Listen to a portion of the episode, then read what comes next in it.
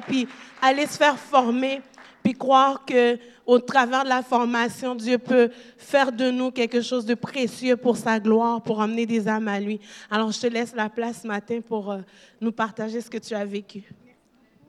Merci beaucoup. C'est pour moi un honneur de pouvoir revoir des visages que ça fait deux ans que je n'avais pas vus. Euh, je voudrais euh, vraiment vous partager ce que j'ai vécu à Bethel, mais avant ça, avant de partager, juste avant de partir, euh, un ami et moi, on a fait un projet de CD. On a, on a composé trois chants. Puis c'est vraiment suite à des choses qu'on a vécues, des révélations qu'on a eues de Dieu. Puis le chant que je vais vous présenter, ça s'appelle Un nouveau monde. Et ce chant a été composé là par rapport à des révélations sur mon identité au niveau de la haine de soi. Donc, j'ai demandé à Jean-Claude si tu peux le partir, puis par la suite, je vais juste euh, partager un petit peu plus euh, longuement par rapport à ça.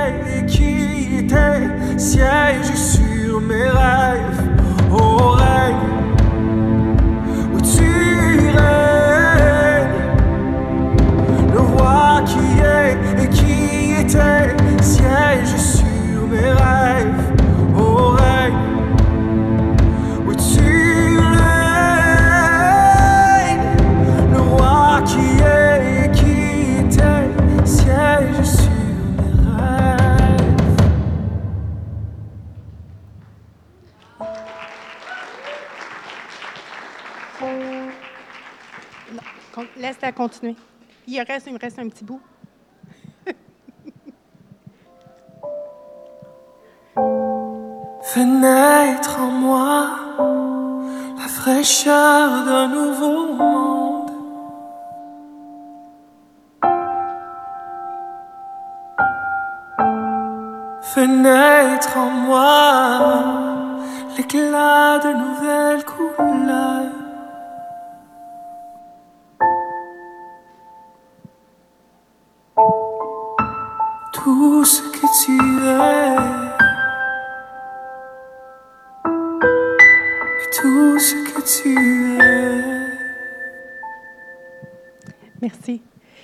Donc, euh, c'est ça, ça c'est, euh, vraiment euh, une façon aussi de m'encourager parce qu'on a fait le projet ensemble pour, parce qu'on est deux étudiants qui viennent de Bethel. Donc, on a fait l'enregistrement à Bethel.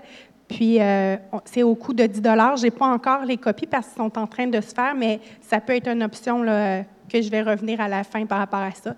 Mais je sentais vraiment ce matin, parce que quand je suis partie, avant que je parte à Bethel, il y avait un verset que Dieu m'avait vraiment mis beaucoup sur mon cœur. Puis à chaque fois, ça, se répétait. C'était dans le, le verset dans Jean 8, 31, 32 qui dit euh, Vous connaîtrez la vérité et la vérité vous affranchira.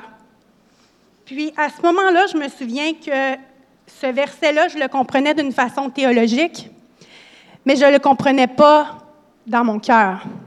Et mon passage à Bethel, ça l'a vraiment fait, euh, ça l'a vraiment fait une connexion avec mon cœur, de ma tête à mon cœur, pour que je puisse comprendre qu'est-ce que- qu'en est. Vous connaîtrez la vérité. La vérité, c'est qui? C'est Jésus, parce que Jésus dit, je suis le chemin, la vérité, la vie. Nul ne vient au Père que par moi.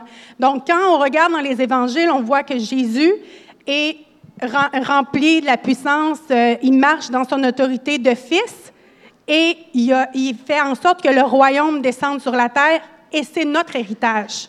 D'accord? Souvent, on a une conception qu'on sait qui on est parce qu'on connaît de façon théologique qu'on est un fils, mais on ne comprend pas ce à quoi on a accès par le fait qu'on soit une fille, un fils de Dieu. Et c'était une année où est-ce que Dieu a vraiment euh, fait des révélations vraiment profondes dans ma conception de qui il était lui, puis aussi comment de me connaître moi, dans qui j'étais aussi. C'est quoi mes dons, c'est quoi euh, mon appel, c'est euh, et ça c'est quelque chose qui se bâtit dans l'intimité avec Dieu, parce que lire la parole de Dieu, on peut la lire comme vraiment théologique, mais quand on invite le Saint-Esprit à travers ça, et je sais que David a écrit un livre par rapport à ça, probablement qu'il va en parler tout à l'heure, mais d'inviter le Saint-Esprit dans notre lecture ou dans notre vie quoti- quotidienne change des perspectives, qui sont erronées de qui est Dieu, qui est notre Père. Et quand on invite le Saint-Esprit à demander, j'ai besoin d'avoir un renouvellement de mes pensées, il y a toute une autre dimension qui se produit parce que de passer à l'état de orphelin à fille, il y a un processus. C'est pas quelque chose qui se dit, euh, je fais une prière puis c'est fini là. C'est pas ça du tout là. Ceux qui pensaient que c'était ça, je m'excuse, je viens de péter votre ballon, mais c'est un processus. C'est un changement où est-ce qu'à chaque fois, c'est un, exercice, un sacrifice de dire, je fais le choix d'inviter le Saint-Esprit à renouveler mes pensées quand je lis la parole de Dieu, à renouveler mes pensées quand je lis une émotion, à connecter ma tête à mon cœur. Et ça, c'est quelque chose qui est vraiment important parce que souvent, on va subir des états d'âme. On va subir, exemple, on, vit de l'angoisse, puis on la subit, notre angoisse. Mais l'angoisse, elle vient de où? Elle vient d'une source qui est beaucoup plus profonde, qui t'amène à ce qu'à un moment donné, c'est que l'ennemi, il met des identités sur toi, et tu manges des mensonges, tu manges des mensonges, puis à un moment donné, poup, tu deviens où est-ce que tu as de la misère à être fonctionnel parce que ça fait des années et des années et des années que tu manges des mensonges et que tu te crées une identité qui n'est pas l'identité de fils ou de fille. Et ça, par la révélation avec le Saint-Esprit, c'est ce qui fait que les chaînes brisent, puis les perspectives de qui est Dieu et la boîte qu'on a tendance à mettre Dieu dans une boîte vient qu'à être brisée. Parce qu'on a vraiment besoin de comprendre. Vous connaîtrez la vérité. On va, apprendre à connaître qui est Dieu dans sa nature. Dieu, c'est un bon Père. Le royaume de Dieu, il a la vie en abondance, la joie, la paix. c'est notre héritage. C'est notre héritage. Dans, le, dans le, le royaume des cieux, il n'y a pas de maladie. Et quand Jésus est mort à la croix, ça c'est quelque chose que j'avais de la difficulté, moi, à, percevoir, dans le sens que quand Jésus est mort à la croix, il est mort pour nous sauver de notre état pécheur. Tout le monde comprend ça. Puis moi, j'étais comme, oui, je comprends ça, mais j'avais toujours une tendance à quand je voyais qu'il y avait, mettons, du péché ou quoi que ce soit, à venir me présenter devant Dieu. Un, je mangeais la culpabilité, la honte. Ça, c'était quelque chose qui était très, très fort sur moi. Je mangeais la honte et la culpabilité que l'ennemi mettait sur ma vie. Et j'avais l'impression que quand je me présentais devant Dieu pour demander pardon, il fallait que, que, ça soit tellement, que je, quasiment que je m'en aille en dessous du plancher pour dire, écoute, je, suis tellement repentante que tu vas voir qu'est-ce qu'il y en est. C'est comme je, suis tellement low profile, je suis, suis un ver de terre. Et c'est pas, pas comme ça que Dieu veut qu'on se présente devant Dieu, devant lui. Quand Jésus est mort à la croix, il est mort pour nos choses qui sont passées et notre avenir. Donc, ce qui était, avant et après, il est déjà tout lavé. Donc, l'accès à la condamnation et la culpabilité, elle a été brisée par l'œuvre de la croix. Et ça, l'ennemi va utiliser cette chose-là pour amener à ce qu'il y ait une Église qui manque de puissance. Parce que si on ne comprend pas qu'on est une nouvelle créature, et par, le fait qu'on est une nouvelle créature, l'ennemi n'a pas accès à nous mettre une culpabilité ou une honte sur nous. Ça va faire en sorte que si on mange ces choses-là, c'est que ça nous tient captifs et on se sent, ça nous amène à avoir, premièrement, un esprit de victime. Et deuxièmement, ça nous amène à nous discréditer nous-mêmes pour pouvoir avancer. L'esprit de victime, je vous donne un exemple.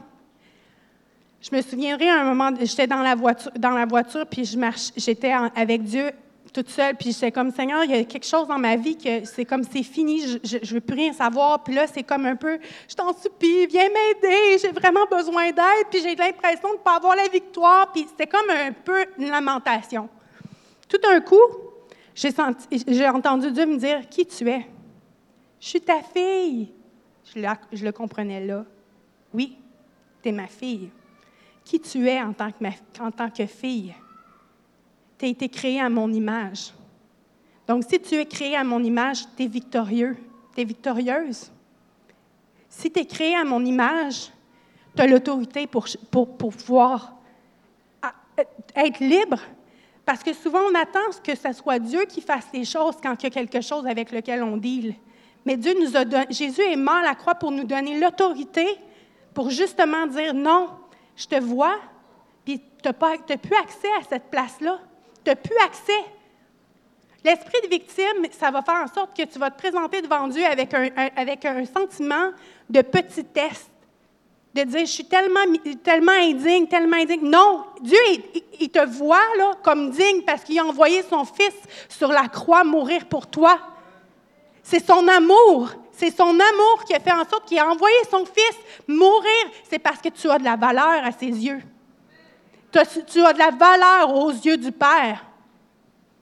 Donc ça, c'est un concept qu'en tant qu'Église, on doit vraiment comprendre parce que quand, dans le passage qui dit que la création soupire après les fils de Dieu, c'est parce qu'on ne comprend pas tout ce qui peut être fait par rapport à quand on marche dans notre identité. Si on comprend qu'on est les fils et les filles de Dieu, on est assis à la droite de Dieu, on a accès à tout. Je n'ai pas le temps d'aller vraiment profond là-dedans, mais on a accès à la joie, on a accès à la paix, on a, accès à tout ce qu'on on délie sur la terre et délié dans les cieux. On a on a accès à déclarer des choses et à les, voir s'accomplir. OK? Des fois, oui, c'est vrai que si on regarde dans le naturel, on a l'impression des fois que ça n'avance pas, mais c'est complètement faux. Parce que dans le monde spirituel, il y a du, aussitôt que notre bouche déclare quelque chose, dans le monde spirituel, il y a des choses qui se brassent. C'est ça, ça l'autorité. Et quand on vient avec, devant Dieu, puis on sait qui on est, on a un, héritage avec Dieu. Ça fait partie de notre héritage. Tout ce que Jésus a fait, on a accès à ça. Et encore plus parce que Jésus dit qu'on était pour faire des œuvres encore plus grandes de ce qu'il a fait. Je sais que c'est des principes qui ne sont pas nouveaux. Sauf que quand il y a une révélation au niveau de qui on est, ça change la donne. Comme je vous dis, c'est de passer à ce qu'on comprend au niveau de façon intellectuelle, à le comprendre dans notre cœur, ça renverse les choses. Et puis, euh, connaître qui est Dieu dans sa nature, dans sa bonté, va faire en sorte que quand l'ennemi va venir pour mettre des mensonges, une mauvaise perspective de Dieu, on va être capable de discerner que ça ne vient pas de Dieu. Mais ça, c'est comme je vous dis, c'est un exercice, à apprendre à connecter avec ton cœur. Saint-Esprit, pourquoi je vis l'angoisse présentement? Qu'est-ce qui fait qu'à chaque fois que je suis dans un groupe, je vis l'angoisse? J'ai le sentiment de ne pas être à la hauteur. Pourquoi je ne suis pas à la hauteur, Saint-Esprit? Rappelle-moi où est-ce que ça vient? De où est-ce que ça part? Et il montre quelque chose là. OK, ben, je le refuse. Puis je marche avec, avec la liberté. Puis c'est comme, je vais, je vais faire, je vais, je vais apprendre à procéder. Et là, là, tu es en mesure de reconnaître exactement l'endroit où tu, où tu as perdu ta paix. Et à chaque fois de revenir, OK, j'ai perdu ma paix à cet endroit-là, je la reprends parce qu'elle m'appartient. L'ennemi n'a pas accès à cet endroit-là. Et là, la sphère du combat spirituel, elle devient beaucoup plus grande parce que tu gagnes du terrain, parce que tu sais qui tu es, parce que tu marches dans ton autorité, parce que tu, tu sais qui est Dieu aussi. une des choses euh, que l'ennemi va vraiment venir mettre souvent sur les enfants, c'est la comparaison. La comparaison, c'est une identité que l'ennemi va venir mettre pour justement faire en sorte que tu ne sois pas capable de rentrer pleinement dans ta destinée. Parce que tu te compares. Ah, ben là, moi, je n'ai pas, pas ce qu'elle a, elle. Et là, moi, je ne peux pas faire ça parce que quand que je parle, je n'ai pas une facilité à parler. Moi, je ne peux pas faire ça parce que je n'ai pas une voix aussi belle qu'elle. Moi, je ne peux pas faire. Donc, ce que tu es en train de faire, tu es constamment en train de reculer. Tu n'avances plus. Tu recules. Si on comprend que chacun d'entre nous, on a une destinée que personne ne peut faire à notre place. Dans le cœur de Dieu, comme Yami, elle avait déjà fait une toile, ça m'avait parlé beaucoup. Yami, elle a fait une toile, c'est un cœur, et dans le cœur, il y a plein de morceaux de puzzle. Puis il y avait un morceau qui était enlevé. Puis c'est quand j'ai vu la toile, c'est comme si Dieu me disait, Sophie, le morceau, là, il est formé d'une façon pour qu'il rentre parfait dans mon cœur. Et si toi, tu essaies d'avoir la boule en haut ou d'avoir la boule de l'autre côté, tu rentreras jamais. Même si tu essaies de, la tourner de toutes les bords, tous les côtés, ça ne marchera pas. Parce que tu n'as pas été créé de cette façon-là. Et tu as une place spéciale. Quand que, tu sais, Dieu dit il y a des favoris, oui, il y a des favoris, parce qu'on est tous uniques. On est tous uniques. Et la faveur de Dieu, la faveur de Dieu qui est sur notre vie, elle est différente, oui, parce qu'on n'a pas la même appel, parce qu'on n'a pas la même destinée. Et quand on va comprendre ça, l'Église va avancer. Quand on va comprendre ces principes-là, on va voir, on est appelé à changer des atmosphères, on est appelé à changer des nations. Il y a des personnes ici qui ont des cœurs de mère. Un cœur de mère, là, ça veut dire que si tu as de la comparaison dans ta vie, là, quand tu vas voir la fille, tu vas être jalouse, tu vas te comparer, puis tu vas essayer de la tuer. Je me souviens très bien, Leslie Crandall, c'est une des directrices qui était à l'école, puis elle parlait. Sa fille, elle lui a amené cinq fois le livre de euh, euh, Blanche-Neige. Plus, elle, comme, je comprends pas pourquoi ma fille, elle m'amène cinq livres différents sur la même histoire, puis le Saint-Esprit lui a parlé, puis lui a dit Tu es comme la reine dans le château, il y a des princesses qui soupirent pour avoir des mères spirituelles, mais toi, ce que tu, recherches, c'est la tuer parce que tu vois sa beauté. Sa beauté est plus belle que toi et que tu veux la tuer. Elle est dans le château, elle pense qu'elle est une fille, mais elle va utiliser son autorité parce que son, discernement est biaisé. Il y a aussi une portion aussi de cœur d'orphelin qui est là, qui fait en sorte que tu n'es pas en mesure de, de, de créer des disciples autour de toi. Tu n'es pas en mesure d'amener la vie autour de toi parce que tu es constamment en train de te comparer. Puis à cause de la comparaison, il n'y a rien qui coule. La vie, elle ne passe pas par là. Il y a des gens ici qui ont besoin d'avoir des mères spirituelles, mais on a besoin aussi qu'on comprenne ce principe-là. Parce que quand on est un père et une mère spirituelle, si on brise la comparaison et aussi l'esprit de performance, ça va changer des choses. Et ça, c'est tout, comme je vous disais, c'est tout dans le processus de comprendre qui on est en tant que fils et fille de Dieu. De comprendre que Dieu a une destinée pour nous, puis que la destinée que Dieu a créée, c'est vraiment pour tous et chacun. On n'a aucune, aucune, aucune, aucune idée de la grandeur et la dimension de ce que Dieu veut faire à travers nous.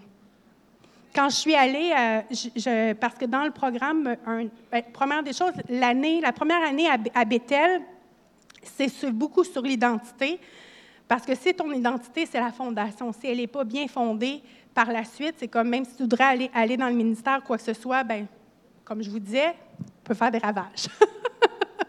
mais, mais si euh, on comprend ce principe-là, c'est comme ça une bonne base pour continuer à bâtir. Puis, excusez-moi, euh, avant que je parte en mission, parce qu'on est un, voyage missionnaire, j'ai combien de temps qu'il me reste? On a un voyage missionnaire à faire. Et puis, euh, juste avant que je parte, c'est comme si je chantais. Euh, un, j'étais vraiment sous pression de savoir comment, Dieu était pour m'utiliser dans, des sphères précises parce que j'avais reçu comme une prophétie, comme de quoi que j'étais vraiment pour voir des gens qui étaient délivrés, puis guéris, puis tout ça. Puis c'est comme il y a quand même un stress qui venait sur moi parce que j'avais un esprit de performance qui était sur moi. Puis dans la louange, c'est comme si j'ai vu que la main de, Dieu est sortie, puis a mis sa main dans ma main. Puis il a mis ma, sa main sur, ma main sur ma bouche, sur mes yeux, puis il m'a dit, Sophie, je vis à, l'intérieur de toi. Je ne suis pas une personne qui se tient à côté de toi. Je suis à l'intérieur de toi. Je suis le même esprit qui fait que Jésus est ressuscité d'entre les morts. Je vis dans tes veines. Puis mes mains vont être tes mains pour, pour guérir. Ma bouche va être ma bouche pour prophétiser. Mes yeux vont être va être tes yeux, euh, le contraire, pour, pour pouvoir passer l'amour du Père à travers, à, travers toi. Jour 1, j'arrive, c'était, euh, c'était un, endroit au Mexique qu'on est allé, dans la ville de Mexique, puis euh, ils ont fait comme des chambres de guérison. Puis là, ils m'ont dit, tu viens avec nous. La dame était aveugle. Puis là, tu sais, le premier cas, moi, je suis comme, écoute, c'est comme, OK. Mais je me suis dit, je me suis comme rappelé la vision que Dieu m'a donnée. Puis j'ai prié pour elle. Et en deux, deux prières, elle a complètement senti un liquide s'évaporer et ses yeux, parce qu'elle avait des cataractes, on le voyait, et ses yeux sont redevenus sains. Et moi, là, c'est comme si, oui, ça ne dépend pas de nous, ça dépend du Saint-Esprit qui vit en dans nous. Deuxième cas, la dame, c'est une ancienne sorcière je commence à faire la prière de repentance avec elle parce que c'est comme elle elle, était pas sauvée, donc on fait la prière de repentance, elle, commence à manifester. On n'a pas eu beaucoup d'enseignements par rapport à, à chasser les démons et tout ça, mais il y a un esprit de, de boldness, c'est comme de courage qui est venu sur moi que, écoute, c'était tellement beau à voir la femme qui était libérée après, c'est comme, j'expliquerai pas tous les, détails, mais il y avait vraiment des manifestations euh, démoniaques. Il y avait des voix tout. Bref. Quand je faisais la prière de repentance et à chaque fois je disais je suis la fille de Dieu pour que je lui demandais qu'elle répète après moi la même chose, l'esprit se manifestait. Puis là, c'est comme j'ai déclaré des choses. Après, elle est comme, est comme elle est retombée en arrière. Et quand elle est revenue à elle, elle s'est mise à pleurer. Je suis la fille de Dieu. Je, pleurais avec elle. J'étais tellement heureuse de voir ça. C'est incroyable parce que c'est comme tu dis, au début, tu peux être intimidé, mais le Saint-Esprit t'accompagne toujours. Jamais il, va t'abandonner. Jamais, jamais. Jamais. Puis, euh, quand je suis revenue, c'était vraiment quelque chose de super particulier parce que moi, je n'étais pas sûre encore si je retournais à Bethel ou si je m'en allais en mission. Je ne savais pas encore. Puis c'est comme après avoir vécu mon voyage missionnaire, il y, a, eu des choses vraiment spéciales. J'ai commencé à voir dans l'esprit des choses que j'avais jamais vécues par le passé. Puis c'est comme si je me disais, Seigneur, je veux vraiment retourner faire une deuxième année. J'ai besoin de grandir encore davantage dans des, dans des sphères où est-ce que, euh, que j'ai besoin de, grandir. Donc, euh, c'est ça. Donc, je retourne pour une deuxième année. Pour, euh, la deuxième année, c'est vraiment par rapport au leadership, pour être formé à bâtir une église, vraiment être relâché en tant que leader. Donc, c'est ça, ici, vous voulez, il y, a, deux ou trois façons de me soutenir.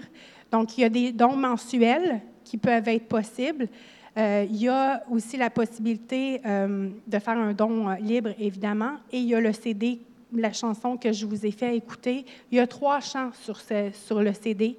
Ces trois chants où est-ce qu'il y a une histoire à travers ces, ces, chants-là, c'est vraiment des choses que ce que j'ai vécu là-bas.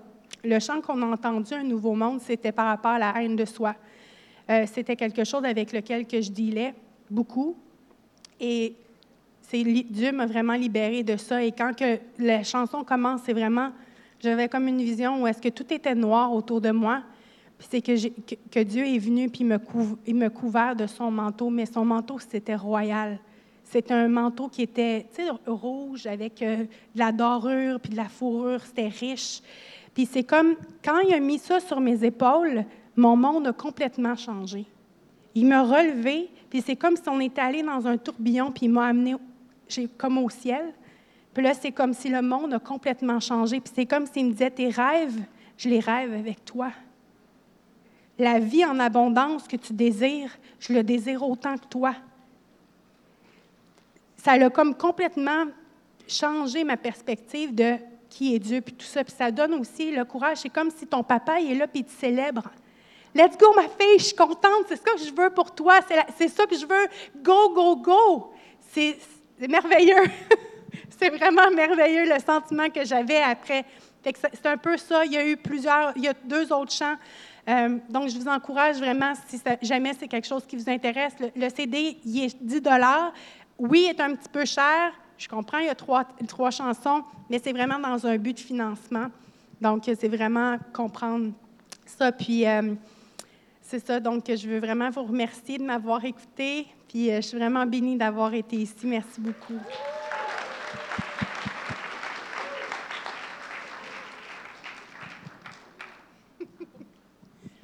Euh, je, vais profiter que tu sois là.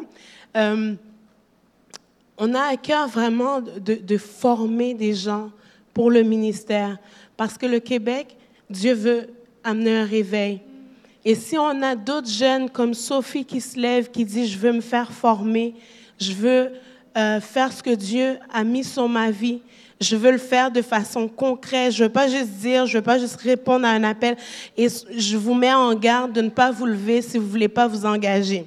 Si c'est juste parce que émotionnellement vous êtes touché, vous pouvez rester assis. Mais l'appel que je vais faire en ce moment va mettre un saut sur votre vie, puis je vais demander au Saint-Esprit de vous pousser dans ce qu'il vous appelle à faire. Donc, si vous n'êtes pas prêt à l'année qui vient à rentrer dans ce que Dieu a pour vous, ne vous levez pas. OK? C'est vraiment sérieux.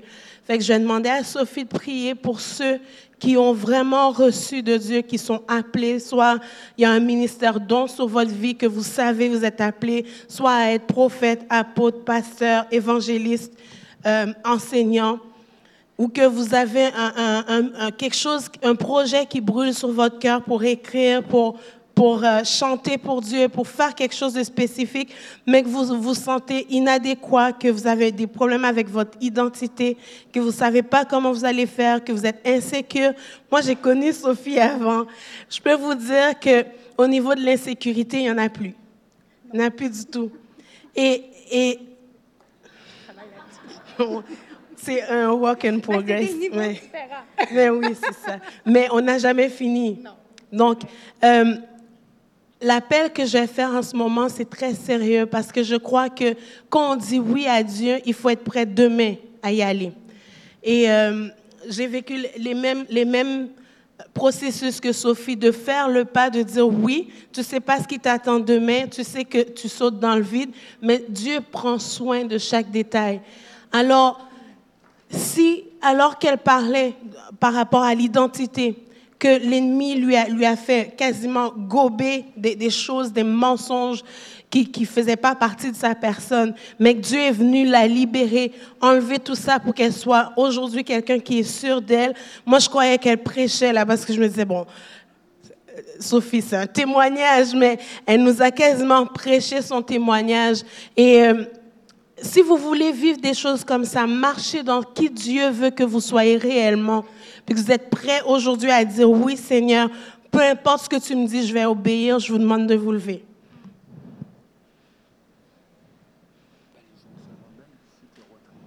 Mais oui. Et on se souvient que Moïse, a commencé tard. Hein? Il, a, il a sorti le peuple du pays d'Égypte à 80 ans. Et ce que je demanderais, c'est peu importe ton âge. J'ai dit jeune, mais je crois qu'on est jeune dans le cœur quand Dieu nous appelle et nous donne la vigueur qui vient avec. Alors, peu importe ton âge ce matin, c'est un appel qui est là, que tu repousses depuis des années et que tu es prêt aujourd'hui à dire oui, mais c'est un oui ce matin qui, qui vous emmènera loin, je vous avertis.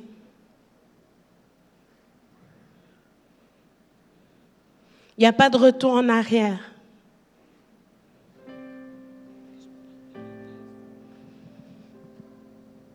Et j'ai demandé à Sophie de, vraiment relâcher la grâce de Dieu sur vous. Je ne vous demande pas de venir en avant parce que je veux pas que ça soit émotionnel, mais ça va être des déclarations, un engagement envers Dieu ce matin.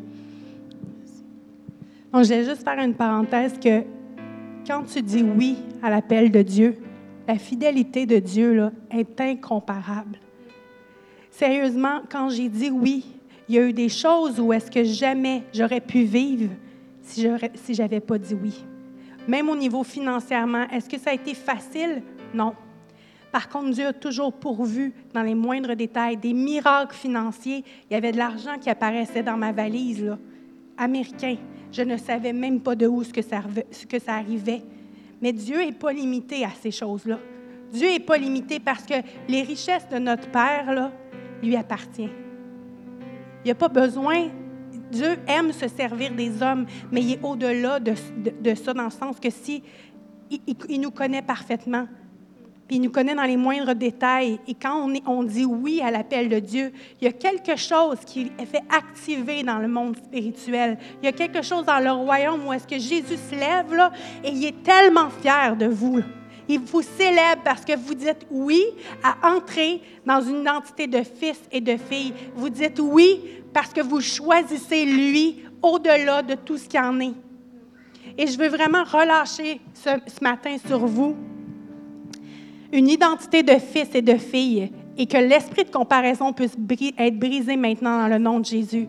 Parce qu'il n'y a aucune comparaison et il n'y a aucun âge dans le royaume de Dieu. Comme, comme, euh, comme Marjorie disait, ce n'est pas l'âge qui va vous discréditer dans l'appel que Dieu a, a sur votre vie. C'est un, seulement un oui.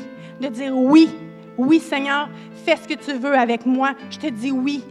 Même s'il y a des choses que je ne comprends pas, je te dis oui. Et je vous garantis que vous allez voir une faveur et un ciel ouvert sur votre vie. Alors, Saint-Esprit, je déclare maintenant que chaque personne qui prenne position maintenant, que leur oui soit un oui. Je te prie, Seigneur, que tu puisses ouvrir les écluses des cieux sur eux, Seigneur. Je te prie, Seigneur, que tu puisses amener une vie en abondance, que les ressources du ciel puissent tomber maintenant sur chacun d'entre vous, dans le nom de Jésus. Dans le nom de Jésus. Amen. Alléluia. Seigneur, on vient contre tout ce qui pourrait venir enlever ce qui a été semé dans ces cœurs ce matin. Et on met des bornes maintenant, Seigneur, dans les pensées. Que vraiment les pensées soient focusées sur ce que toi tu dis.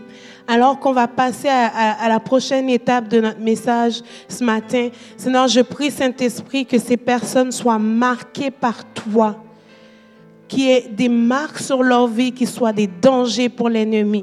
Seigneur, je déclare un non-retour maintenant. Un non-retour. Il n'y a, plus, il y a plus le passé, il n'y a que l'avant.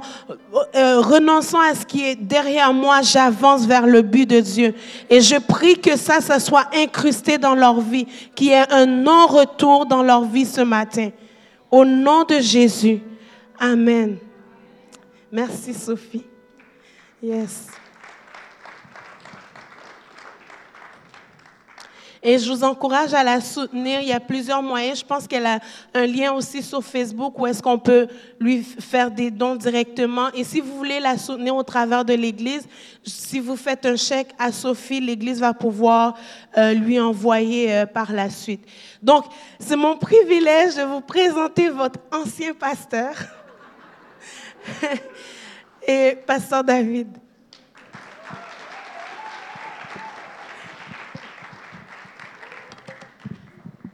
Allô, allô?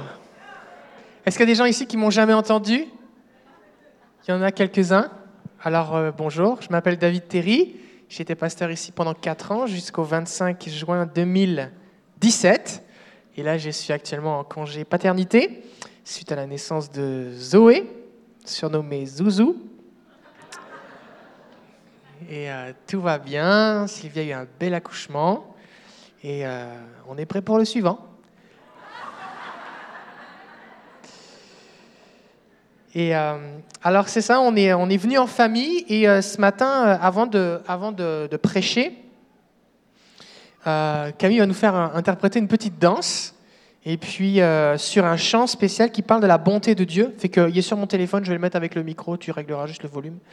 Et cette semaine, enfin il y a quelques semaines, j'étais, je vivais des, des temps d'interrogation un petit peu sur mon futur. Et puis il y a ce verset qui m'est rappelé qui m'est revenu, c'est le psaume 90, verset 14. Rassasie-nous chaque matin de ta bonté, et nous serons toute notre vie dans la joie et l'allégresse. Rassasie-nous de ta bonté. Et donc cette idée qu'on peut manger la bonté de Dieu, on a besoin de se nourrir de la bonté de Dieu. Dès que tu oublies, que tu mets de côté la bonté de Dieu, c'est comme la vie chrétienne, c'est plus vraiment intéressant. C'est important qu'on se souvienne que Dieu est bon et chaque fois que tu, tu as des questions avec des pourquoi, est-ce que des fois vous vous posez des questions avec des pourquoi? Et pourquoi si Et pourquoi ça Et pourquoi elle Et pourquoi moi Et pourquoi maintenant Et pourquoi plus tard? Et pourquoi comme si, Seigneur?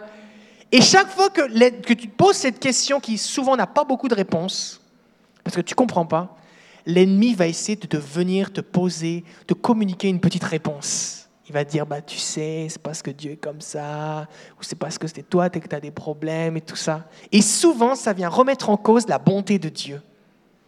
Chaque fois que tu te mets à croire quelque chose qui s'oppose à la bonté de Dieu, ça va mal aller pour toi. Tu vas perdre ta joie, tu vas perdre ta paix, tu vas perdre ton assurance, tu vas perdre ta foi. Et tu as besoin de te nourrir jusqu'à en être saturé et rassasié de la bonté de Dieu. Zoé, là, elle, elle boit. Elle boit, je vous dis, elle boit, elle a soif, elle boit. Et un truc que j'ai remarqué, c'est qu'un enfant, plus il boit, plus il a soif. Au début, tu lui donnes un petit peu de lait, mais à chaque boire, elle en boit de plus en plus. De plus en plus. Elle est bien au-delà des normes que l'infirmière avait dit à l'hôpital, là. Et c'est vraiment au-dessus. Et l'idée, c'est que plus tu te nourris de la bonté de Dieu, plus tu en, as soif. Et ce qui est bon avec Dieu, c'est que c'est infini. Il n'y a, pas un moment où Dieu va dire écoute, c'est rupture de stock, il n'y en a plus. Contente-toi de la ration d'hier. La, bonté de Dieu, c'est infini, son amour durera jamais, sa bonté durera toujours. Et, euh, et donc, c'est ce chant que, sur lequel Camille va danser. J'ai invité Camille à s'approcher, qui nous parle de la bonté de Dieu. Et je crois vraiment, parce que ça a été. Moi, j'ai mis, mis ce chant en boucle pendant plusieurs jours dans la maison. Et je crois vraiment que ça va vous bénir. Et ça va être une, une déclaration sur votre vie de sa bonté et si, comme on l'a fait tout à l'heure avec Sylvie qui parlait, il y a des gens, vous êtes abattus, tout ça, et euh, vous avez besoin d'un encouragement, eh bien, euh, nourrissez-vous de cette déclaration de la bonté de Dieu dans votre vie et soyez-en rassasiés maintenant.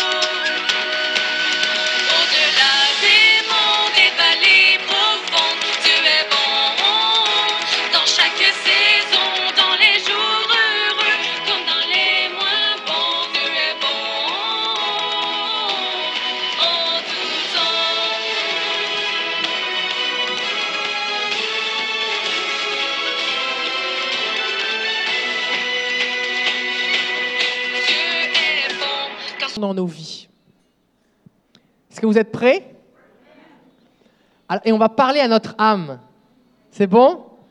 Alors on va dire, mon âme maintenant, soit assurée de la bonté de Dieu. Je déclare que Dieu est bon dans ma vie. Il est pour moi et non contre moi. Alors au nom de Jésus, je renonce à tout mensonge de l'ennemi qui, voudrait me faire douter de la bonté de mon Père céleste. Dieu est bon. Amen. Amen. Ok.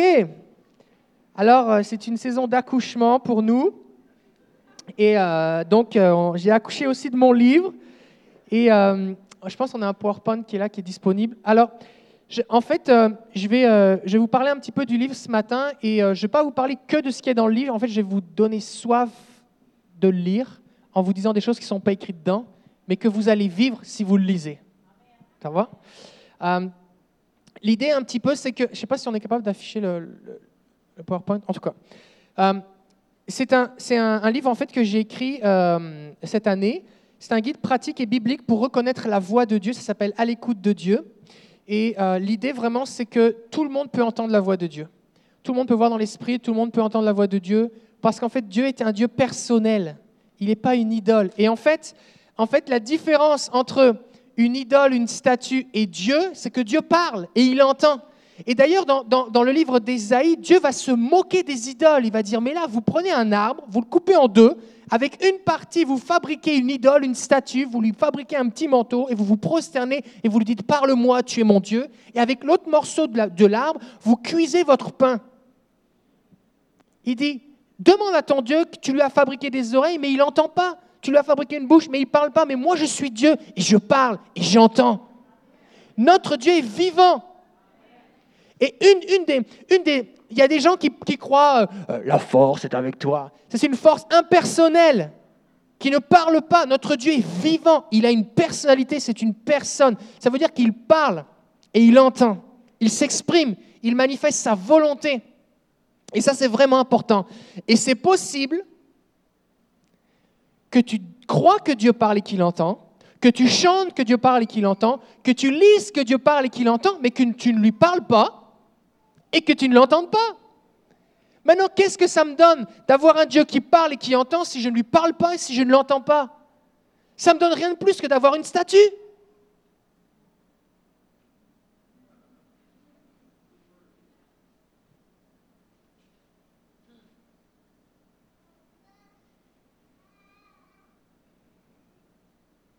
Ça me donne rien de plus que d'avoir une statue si le Dieu qui parle et, que et qui, qui dit qu'il parle et qui entend ne me parle pas ou que je ne l'entends pas et que je ne lui parle pas. S'il n'y a pas de dialogue, c'est quoi la relation? Tous ceux qui sont mariés ici ou sur le point d'être mariés, ou si vous connaissez des gens qui sont mariés, vous savez que si ta femme ne te parle pas, c'est qu'il y a un problème. C'est vrai ou pas? Et... Ah ok, elle est dans ma poche.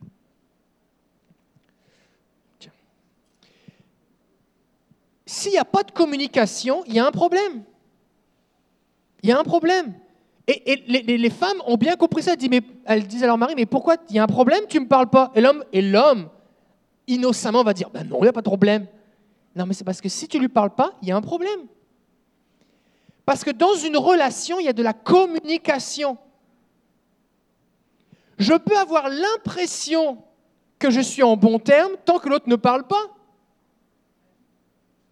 Et avec Dieu, c'est pareil. Je peux avoir l'impression que je suis dans une bonne relation avec Dieu, mais tant que je ne l'entends pas, eh bien en fait, j'agis d'après ce que je pense qu'il pense de moi, mais je ne sais pas vraiment ce qu'il pense de moi. Et peut-être que je suis en train de me tromper. Est-ce que ça vous est déjà arrivé de faire quelque chose pour quelqu'un, pensant lui faire plaisir, alors qu'en fait il l'aime pas, ou elle ne l'aime pas, mais vous ne le saviez pas Et la personne ne vous le dit pas. Alors vous persévérez dans quelque chose de désagréable, pensant lui faire du bien. Et un jour, la personne se dit, mais, mais arrête de faire ça, j'aime pas ça. Et là, tu dis, mais pourquoi tu ne me l'as pas dit avant? S'il n'y a pas de dialogue, si on n'a pas d'échange, notre relation, elle est, elle est illusoire, elle est imaginaire, est, c'est comme un mirage.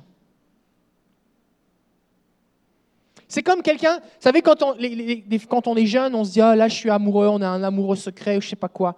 Tant que tu t'imagines secrètement dans ton cœur être amoureux et que tu fantasmes être amoureux de quelqu'un, c'est pas la réalité. Tant que tu n'as pas avoué ton amour à la personne et qu'elle ne t'a pas répondu, tu ne sais pas ce qui va se passer. Moi, quand j'ai demandé ma femme en mariage, à notre premier rendez-vous, tous les deux, et qu'elle a dit oui, j'ai été soulagé. Été soulagé. Pourquoi? Parce que tant que je n'avais pas sa réponse, je pouvais avoir toutes sortes d'idées dans ma tête, mais tant que je n'ai pas sa réponse, ça reste. Peut-être. Et avec Dieu, c'est pareil. On a besoin d'avoir ses réponses quand on lui pose des questions. On a besoin d'avoir ses réponses lorsqu'on lui parle. On a besoin d'avoir un dialogue. On a besoin de vivre et de marcher à son écoute. Alors, sur la couverture, j'ai mis une, illustration de Alain Audercé qui est venu au mois de juin. Et euh, donc, en fait, c'est un, personnage qui se promène dans la forêt en tenant la main de Dieu. La main est un peu transparente, on voit les sapins à travers. On peut revenir où on, était Euh, et, euh, et en fait, c'est parce que c'est une main spirituelle, d'accord? Fait que marcher à l'écoute de Dieu, c'est pas tenir une vraie main, parce que, parce que Dieu est esprit, il n'a pas de main. Donc on ne peut pas tenir la main de Dieu. Pourtant, il se présente à nous comme en disant je vous prends dans mes bras, tout ça, c'est ce qu'on appelle des images anthropomorphiques. C'est-à-dire que Dieu nous donne des images, des comparaisons, des métaphores pour nous faire comprendre comment c'était s'il était comme un humain. Parce qu'on comprend mieux. Fait quand Dieu dit je te prends dans mes bras, ça nous amène une notion de réconfort, on comprend l'idée. C'est plus facile pour Dieu de dire, enfin Dieu sait qu'on va plus comprendre quand il dit je te prends dans mes bras, et du coup on comprend qu'il nous réconforte, qu'il nous console, ou qu'il nous protège, que s'il nous dit juste je vais te réconforter. Ça nous parle plus. D'accord? Donc on peut tenir la main de Dieu qui est une main spirituelle et on peut marcher à son écoute. Mais Abraham était le père des croyants. Il est notre modèle à tous et à toutes. Et Abraham, c'est pas juste quelqu'un qui entendait Dieu. C'était quelqu'un qui obéissait à la voix de Dieu. Et en fait, Dieu parle à tout le monde. Dieu parle à tout le monde. Il appelle tout le monde à lui. Jésus a dit, j'attirerai tous les hommes à moi. Et les femmes, bien sûr, hein, c'est les êtres humains. Donc Dieu parle à tout le monde. Mais c'est seulement ceux qui reconnaissent sa voix, qui font confiance en qui il est et ce qu'il dit, qui lui obéissent. Donc ce qui est important, ce n'est pas que vous soyez quelqu'un qui entendiez ou qui sentiez Dieu, c'est que vous obéissiez à ce qu'il dit. C'est que vous lui fassiez confiance, que vous preniez sa main et que vous vous laissiez conduire, guider. Parce que qu'est-ce que ça me donne de dire, voici ce que Dieu m'a dit, voici ce qu'il m'a promis, voici ses plans pour moi Oui, mais il faut que tu rentres dans ses plans. La Bible dit dans Éphésiens chapitre 2, verset 8 à- à 10, que ce n'est pas par nos œuvres qu'on est sauvé, mais par le moyen de la foi, c'est par la grâce, afin que personne ne se glorifie. Et il nous a sauvés et il a préparé d'avance des œuvres afin que nous les pratiquions. Et le, verset grec, le mot grec qui est utilisé, en fait, c'est afin que nous marchions dans les œuvres préparées d'avance. C'est comme un chemin qui est tracé. Mais je dois y marcher. Et comme l'a dit Sophie, alors que je marche sur le chemin que Dieu a préparé pour moi, je découvre ce que Dieu a préparé pour moi au fur et à mesure du chemin. Jésus a dit, il y a beaucoup d'appelés mais peu d'élus. Voulez-vous être un élu? Le 30 août, je vais charger mon conteneur. Je vous appelle tous. Vous êtes tous appelés à venir m'aider à charger mon conteneur le 30 août. Mais les élus, c'est ceux qui viendront. Il y a beaucoup d'appelés, mais peu d'élus. Les élus, c'est ceux qui obéissent. Alors si vous travaillez ce jour-là, soyez en paix, soyez relâchés. Si vous avez mal au dos, soyez en paix. Mais l'idée, c'est que des fois, on se dit, ah mais là, lui, il est appelé. Tout le monde est appelé. Je rencontre plein de gens qui que on prie, puis là, oh, Dieu m'a parlé, Dieu m'a dit si. Ok, mais obéis maintenant. Alors, dans mon livre, j'explique que vous pouvez développer une relation personnelle, intime avec Dieu en écoutant sa voix. Et j'en ai parlé ici, j'ai enseigné en long, en large et en travers sur le sujet. Euh, et euh, on peut mettre la deuxième diapo. Voilà. Alors, euh, celle d'avant. C'est la, bah, la troisième alors. Il n'y en a pas une autre entre deux? Ah bon, alors il manque une diapo. Bref. C'est un livre qui est biblique. Il y a plus de 220 références bibliques parce que c'est important que tu valides toutes les expériences spirituelles par la Bible. D'accord? C'est un livre qui est pratique parce qu'il y a des exercices que tu peux faire. Quelqu'un encore m'a raconté euh, récemment, quelqu'un de sa famille a lu le livre, Dieu lui a parlé, elle a été bénie, elle a été touchée pour la première fois, Dieu lui a dit qu'il l'aimait, tout ça. Et la, et la personne a été touchée, bénie après des années de vie chrétienne sans dialogue. Parce que la vie chrétienne sans dialoguer avec Dieu, c'est comme si je voulais me désaltérer de cette façon-là.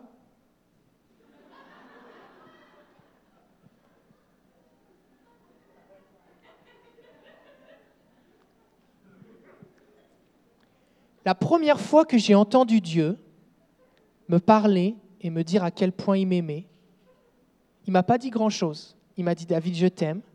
Ça faisait longtemps que j'attendais ce moment-là, j'ai beaucoup de choses à te dire. Au moment où il m'a dit ça, je suis passé de à boire. Et ça m'a désaltéré. C'est littéralement ce qui s'est passé. Et c'est vraiment important, et Dieu veut, et c'est pour tout le monde. Alors c'est aussi un livre qui est interactif, dedans il y a des, vidéos, il y a de la musique inspirationnelle pour passer du temps pour écouter Dieu.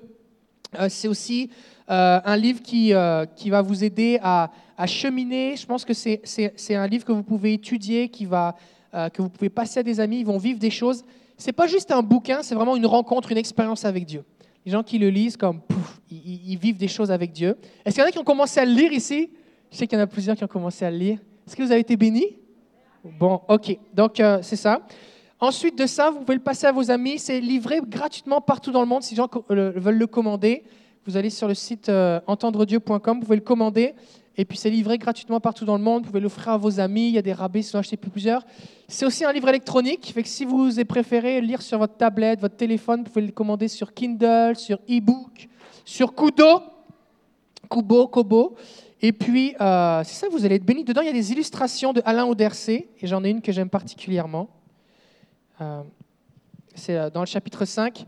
C'est des grandes mains qui tiennent une, une femme qui est blottie dans, dans les, dans les mains de Dieu. Et le chapitre s'appelle Goûter la manifestation de sa présence. Comment expérimenter et reconnaître la manifestation physique ou émotionnelle de Dieu. Comment Dieu vient se manifester à nous. Et c'est vraiment une bénédiction. Donc il y a des illustrations. Et puis je pense que vous allez être bénis. C'est ça. Alors, moi, ce que j'aimerais vous demander, parce que nous, on se connaît, hein, c'est un peu la famille ici, si vous pouviez euh, aller sur Amazon ou sur iTunes, tout ça, et mettre une revue, une recommandation, vous mettez des étoiles. Le maximum, c'est 5. Fait que cherchez pas 10 étoiles, il n'y en a pas, c'est 5 étoiles maximum. Et puis, vous mettez une recommandation, qu'est-ce que vous avez vécu? Parce que c'est ça qui parle le plus aux gens, c'est que quand quelqu'un qui l'a lu partage ce qu'il a vécu. Et aussi, ce que vous pouvez faire, pour aller sur le site entendredieu.com, ou alors vous m'envoyez un courriel, il y a, l'adresse courriel à la fin du livre, et puis vous m'écrivez un truc que vous avez vécu en lisant le livre. Soit c'est la première fois que vous avez vécu quelque chose avec Dieu, alors vous, euh, vous me partagez ce que vous avez vécu, soit quelque chose que lorsque je l'ai enseigné il y a 3-4 ans, que j'ai commencé à l'enseigner ici, que vous avez vécu des choses, qu'est-ce que ça a changé pour vous? Pourquoi? Parce que mon but, c'est que sur le site entendredieu.com, il va y avoir eh bien, des témoignages, des partages de gens partout dans la francophonie qui se sont mis à vivre des choses en écoutant Dieu, des, révélations qu'ils ont eues, des guérisons intérieures, des guérisons émotionnelles, des guérisons physiques, des changements dans leur vie. Et l'idée, c'est que quand les gens vont lire ces témoignages, ça va leur donner soif, ça va les inspirer. Pas, pas acheter le bouquin, mais à connecter avec Dieu. D'accord? Dans le livre, il y a des témoignages aussi, certains des, des- de personnes qui sont ici, votre témoignage est dedans. Et, euh, et euh, l'idée, c'est que euh, L'idée, c'est ça, c'est que c'est le témoignage qui donne soif aux gens de vivre des choses. D'accord? Fait que si vous pouvez faire ça, ça va vraiment être une grande source de bénédiction et puis euh, de partager des révélations que le Seigneur vous a données, ça va vraiment être une bénédiction. Est-ce que je peux compter sur vous? Et donc, je vais les dédicacer à la sortie. Euh, c'est ça? Fait que je pense que j'ai fait le tour de ce que je voulais dire sur le bouquin. Fait que vu que Sophie a déjà prêché, je n'ai plus rien à dire. Non, c'est pas vrai. Ok. Alors, euh, ah bah oui, effectivement, j'avais supprimé une diapo. Ok. Alors, la première chose que je voudrais vous dire, c'est que dialoguer avec Dieu, c'est pour tout le monde. C'est pour tout le monde. Rapidement, je vais vous partager mon expérience, mon témoignage personnel sur le sujet pour que vous compreniez que eh bien, c'est disponible et accessible pour tout le monde. Moi, depuis que je suis converti, je me suis converti, j'avais euh, vraiment, vraiment, j'avais 18 ans. Donc, euh, c'était dans l'année euh, 98, ce qui fait que j'ai 36 ans. Je vais avoir 37 ans le 1er août, c'est bientôt. Et euh, Dieu me parlait quand je lisais la Bible. C'est-à-dire que je lisais la Bible de façon suivie. Si vous- c'est la première fois que vous lisez la Bible et que vous ne savez pas comment la lire, ne faites pas comme les gens qui l'ouvrent au hasard. Dieu peut vous parler de cette façon-là, mais, c'est un livre. Il y a un début, il y a une fin, il y a une histoire. Des fois, il y a l'histoire de quelqu'un qui fait quelque chose de terrible et à la fin, ça dit ne fais pas ça. Mais si tu ne lis pas la suite, la conclusion, ben peut-être tu vas penser c'est ce qu'il faut faire. Il y a des gens qui font des trucs terribles dans la Bible. Des gens qui couchent avec leurs enfants, qui égorgent leurs amis, qui couchent avec la femme de leur ami. Il y a des gens qui font des trucs de n'importe quoi. Et à la fin, ça dit ça, ce n'est pas une bonne idée. Ne fais pas ça. Donc, c'est important que tu lises le début et la fin. D'accord? Parce que si tu lis de façon aléatoire, tu ne vas rien comprendre. Donc, je lisais la Bible et puis Dieu me parlait. Il y avait des versets, quand je les lisais, soit ça répondait à des questionnements que j'avais, soit ça répondait à des prières que j'avais faites, soit c'était comme des, euh, des capsules de sagesse, des, enseignements que Dieu me partageait ou des promesses que je recevais. Et alors le verset, c'est comme s'il faisait battre mon cœur plus fort, où je ressentais qu'il y avait quelque chose de particulier avec ce verset. Je me sentais touché par Dieu, interpellé. Donc Dieu me parlait par cette façon. Des fois aussi, j'avais des convictions dans mon cœur. La Bible dit que dans les psaumes que Dieu trace des chemins tout tracés dans nos cœurs. Il trace des chemins. C'est comme une, comme une conviction. Tu sais pas trop d'où ça vient, c'est juste que c'est là. Il y a cinq minutes, c'était pas là, et maintenant c'est là, mais tu peux pas l'enlever. C'est comme ça devient une évidence. Ça devient une évidence. Des convictions. Ça m'est arrivé aussi eh bien, que Dieu me parle dans des prédications, que Dieu me parle par des prophéties, que quelqu'un prophétise dans l'église, même si dans l'église où j'étais, il n'y avait pas vraiment beaucoup de prophéties. Donc c'était assez rare. Puis un jour, j'ai écouté un enseignement sur le fait d'entendre la voix de Dieu sur un podcast. Donc j'écoutais des, des enseignements. Il y avait cinq heures d'enseignement, c'était en anglais. Et puis j'ai trouvé ça super bon. Il y avait plein de versets bibliques. Je dis comme waouh, c'est, c'est, ça venait mettre des mots sur des choses que je vivais déjà. Et je dis waouh, mais c'est ça que je veux, que je veux plus. Je veux aller plus loin dans cette dimension-là. Et à la fin de la première heure de, de l'enseignement, il y avait une petite musique pour écouter Dieu. Il y avait un exercice, 10 minutes. On va prendre un temps. Tournez-vous vers Jésus, le Saint-Esprit est en vous, il va, il va vous parler, on va lui poser une question, Saint-Esprit, qu'est-ce que tu veux me dire? Puis mettez-vous au calme, tranquillement, puis Jésus va vous parler. Et là, moi, j'étais tellement stressé, j'étais tellement angoissé à l'idée de ce que Dieu pouvait me dire ou ne pas vouloir me dire. Je me disais, mais si Dieu me parle, oh, qu'est-ce qu'il va me dire? Mais si Dieu ne veut pas me parler. Et si j'ai pas envie d'entendre ce qu'il va me dire? Et s'il me dit un truc que j'ai pas envie d'entendre? Et là, j'étais tellement stressé. En plus, je suis pasteur, parce que j'étais pasteur à ce moment-là. Je suis pasteur, il faut que Dieu me parle. Mais si, je, Dieu ne me parle pas ou si je ne l'entends pas, est-ce que je suis encore pasteur? Est-ce que ça remet mon appel en cause? Là, j'étais tout mêlé dans ma tête. J'étais super stressé. Et vous savez ce que Dieu m'a dit? Ben, je ne l'ai pas entendu. Tellement j'étais stressé. Quand tu es stressé, tu as du mal à entendre la voix de Dieu. Et ça, c'est une des raisons pour lesquelles c'est vraiment important que tu tiennes un journal. Le petit bonhomme, là, il a un journal de prière dans son sac à dos. Et c'est important que tu tiennes un journal de prière. Pourquoi? Parce que si régulièrement tu prends du temps à l'écoute de Dieu, il y a des moments où tu es calme et tranquille, et Dieu va te parler pour quelque chose que tu vas avoir besoin la semaine prochaine. Sauf que quand tu seras dans la situation, tu vas être tellement stressé que tu vas dire Seigneur, parle-moi, parle-moi, parle-moi, et tu vas rien entendre. C'est pas que Dieu veut pas te parler, c'est que tu es trop pogné par le stress et l'angoisse. Donc si tu bâtis une habitude de prendre du temps à écouter Dieu tranquillement et que tu écris, que tu enregistres, que tu te filmes toi-même parler, peu importe la façon que tu utilises, mais retiens, trouve une façon pour retenir ce que Dieu te dit, tu vas pouvoir l'utiliser quand tu en auras besoin. Parce que la Bible, Dieu va parler, euh, Paul parle à Timothée, il va lui dire, combat le bon combat en t'appuyant sur les prophéties que tu as précédemment reçues. Ça veut dire qu'aujourd'hui, on est par exemple en juillet 2017, ça se peut que tu vives un combat. Dans ton couple, dans ta famille, dans ton travail, dans ton ministère, peu importe dans ta vie avec Dieu. Et ça se peut que Dieu t'ait parlé l'année dernière, ou il y a six mois, ou la semaine dernière, ou il y a dix ans. Et au moment où Dieu t'a donné cette parole, il avait déjà en vue ce par quoi tu allais passer. Et il te l'a donné, même si à ce moment-là, ça ne faisait pas trop de sens pour toi, pour que tu la conserves, parce que Job dit que Dieu parle tantôt d'une façon, tantôt d'une autre, mais on n'y prend pas garde. Il t'a fait confiance que tu allais retenir sa parole comme un précieux trésor, comme une lettre d'amour, et que tu allais la garder avec toi pour qu'aujourd'hui, en juillet 2017, alors que tu vis cette situation, tu puisses relire ce que Dieu t'a dit et dire, voici ce que tu m'as dit, Seigneur, tu ne changes pas, c'est vrai, j'avance. Donc c'est important que vous ayez une histoire de passer du temps avec Dieu. C'est vraiment important. Alors, ce qui s'est passé, donc, j'ai rien, entendu. Un an s'est passé. Et là, avec Sylvie, on s'est retrouvés à Las Vegas, dans le Nevada. Euh, pas dans un casino, dans une église. Il y avait une conférence sur le Saint-Esprit avec Paul Goulet. Et puis là, Paul Goulet, dans un enseignement, comme ça, on a, passé là trois semaines, il dit, bah là, moi, le matin, une à trois heures par jour, je mets de la musique sur mon casque, mes écouteurs, et puis là, j'écris les pensées que Dieu me donne.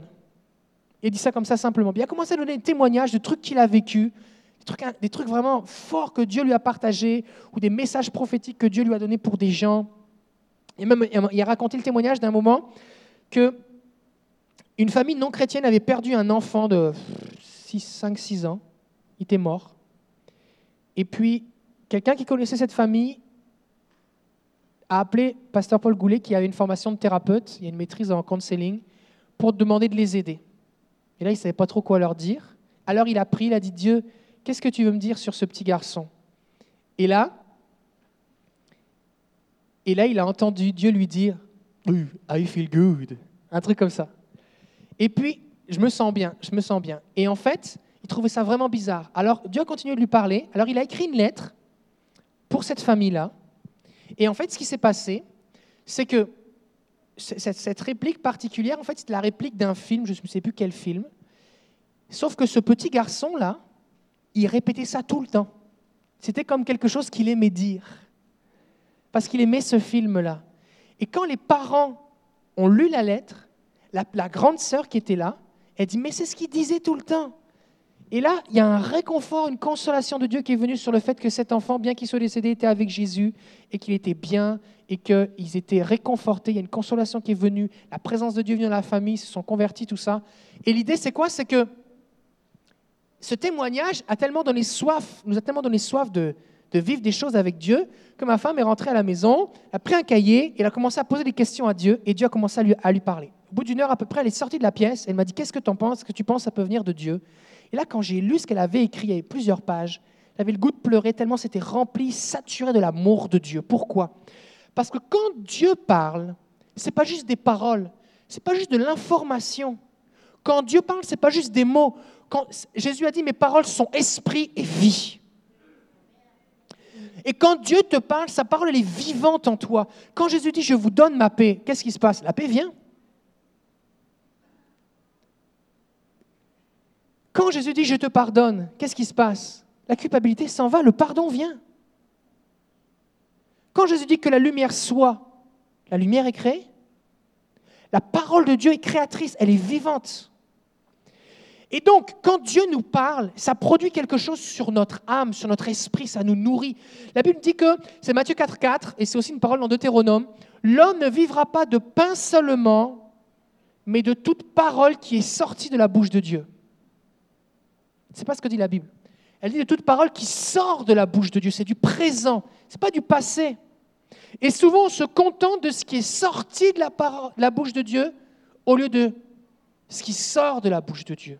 Alors, je ne suis pas en train de dire que écouter Dieu dans nos pensées eh bien, doit remplacer le fait de lire la Bible. En fait, plus tu écoutes Dieu, plus tu dois lire la Bible. Pourquoi? Parce que Dieu va venir confirmer par la Bible des choses que tu as entendues et vice-versa.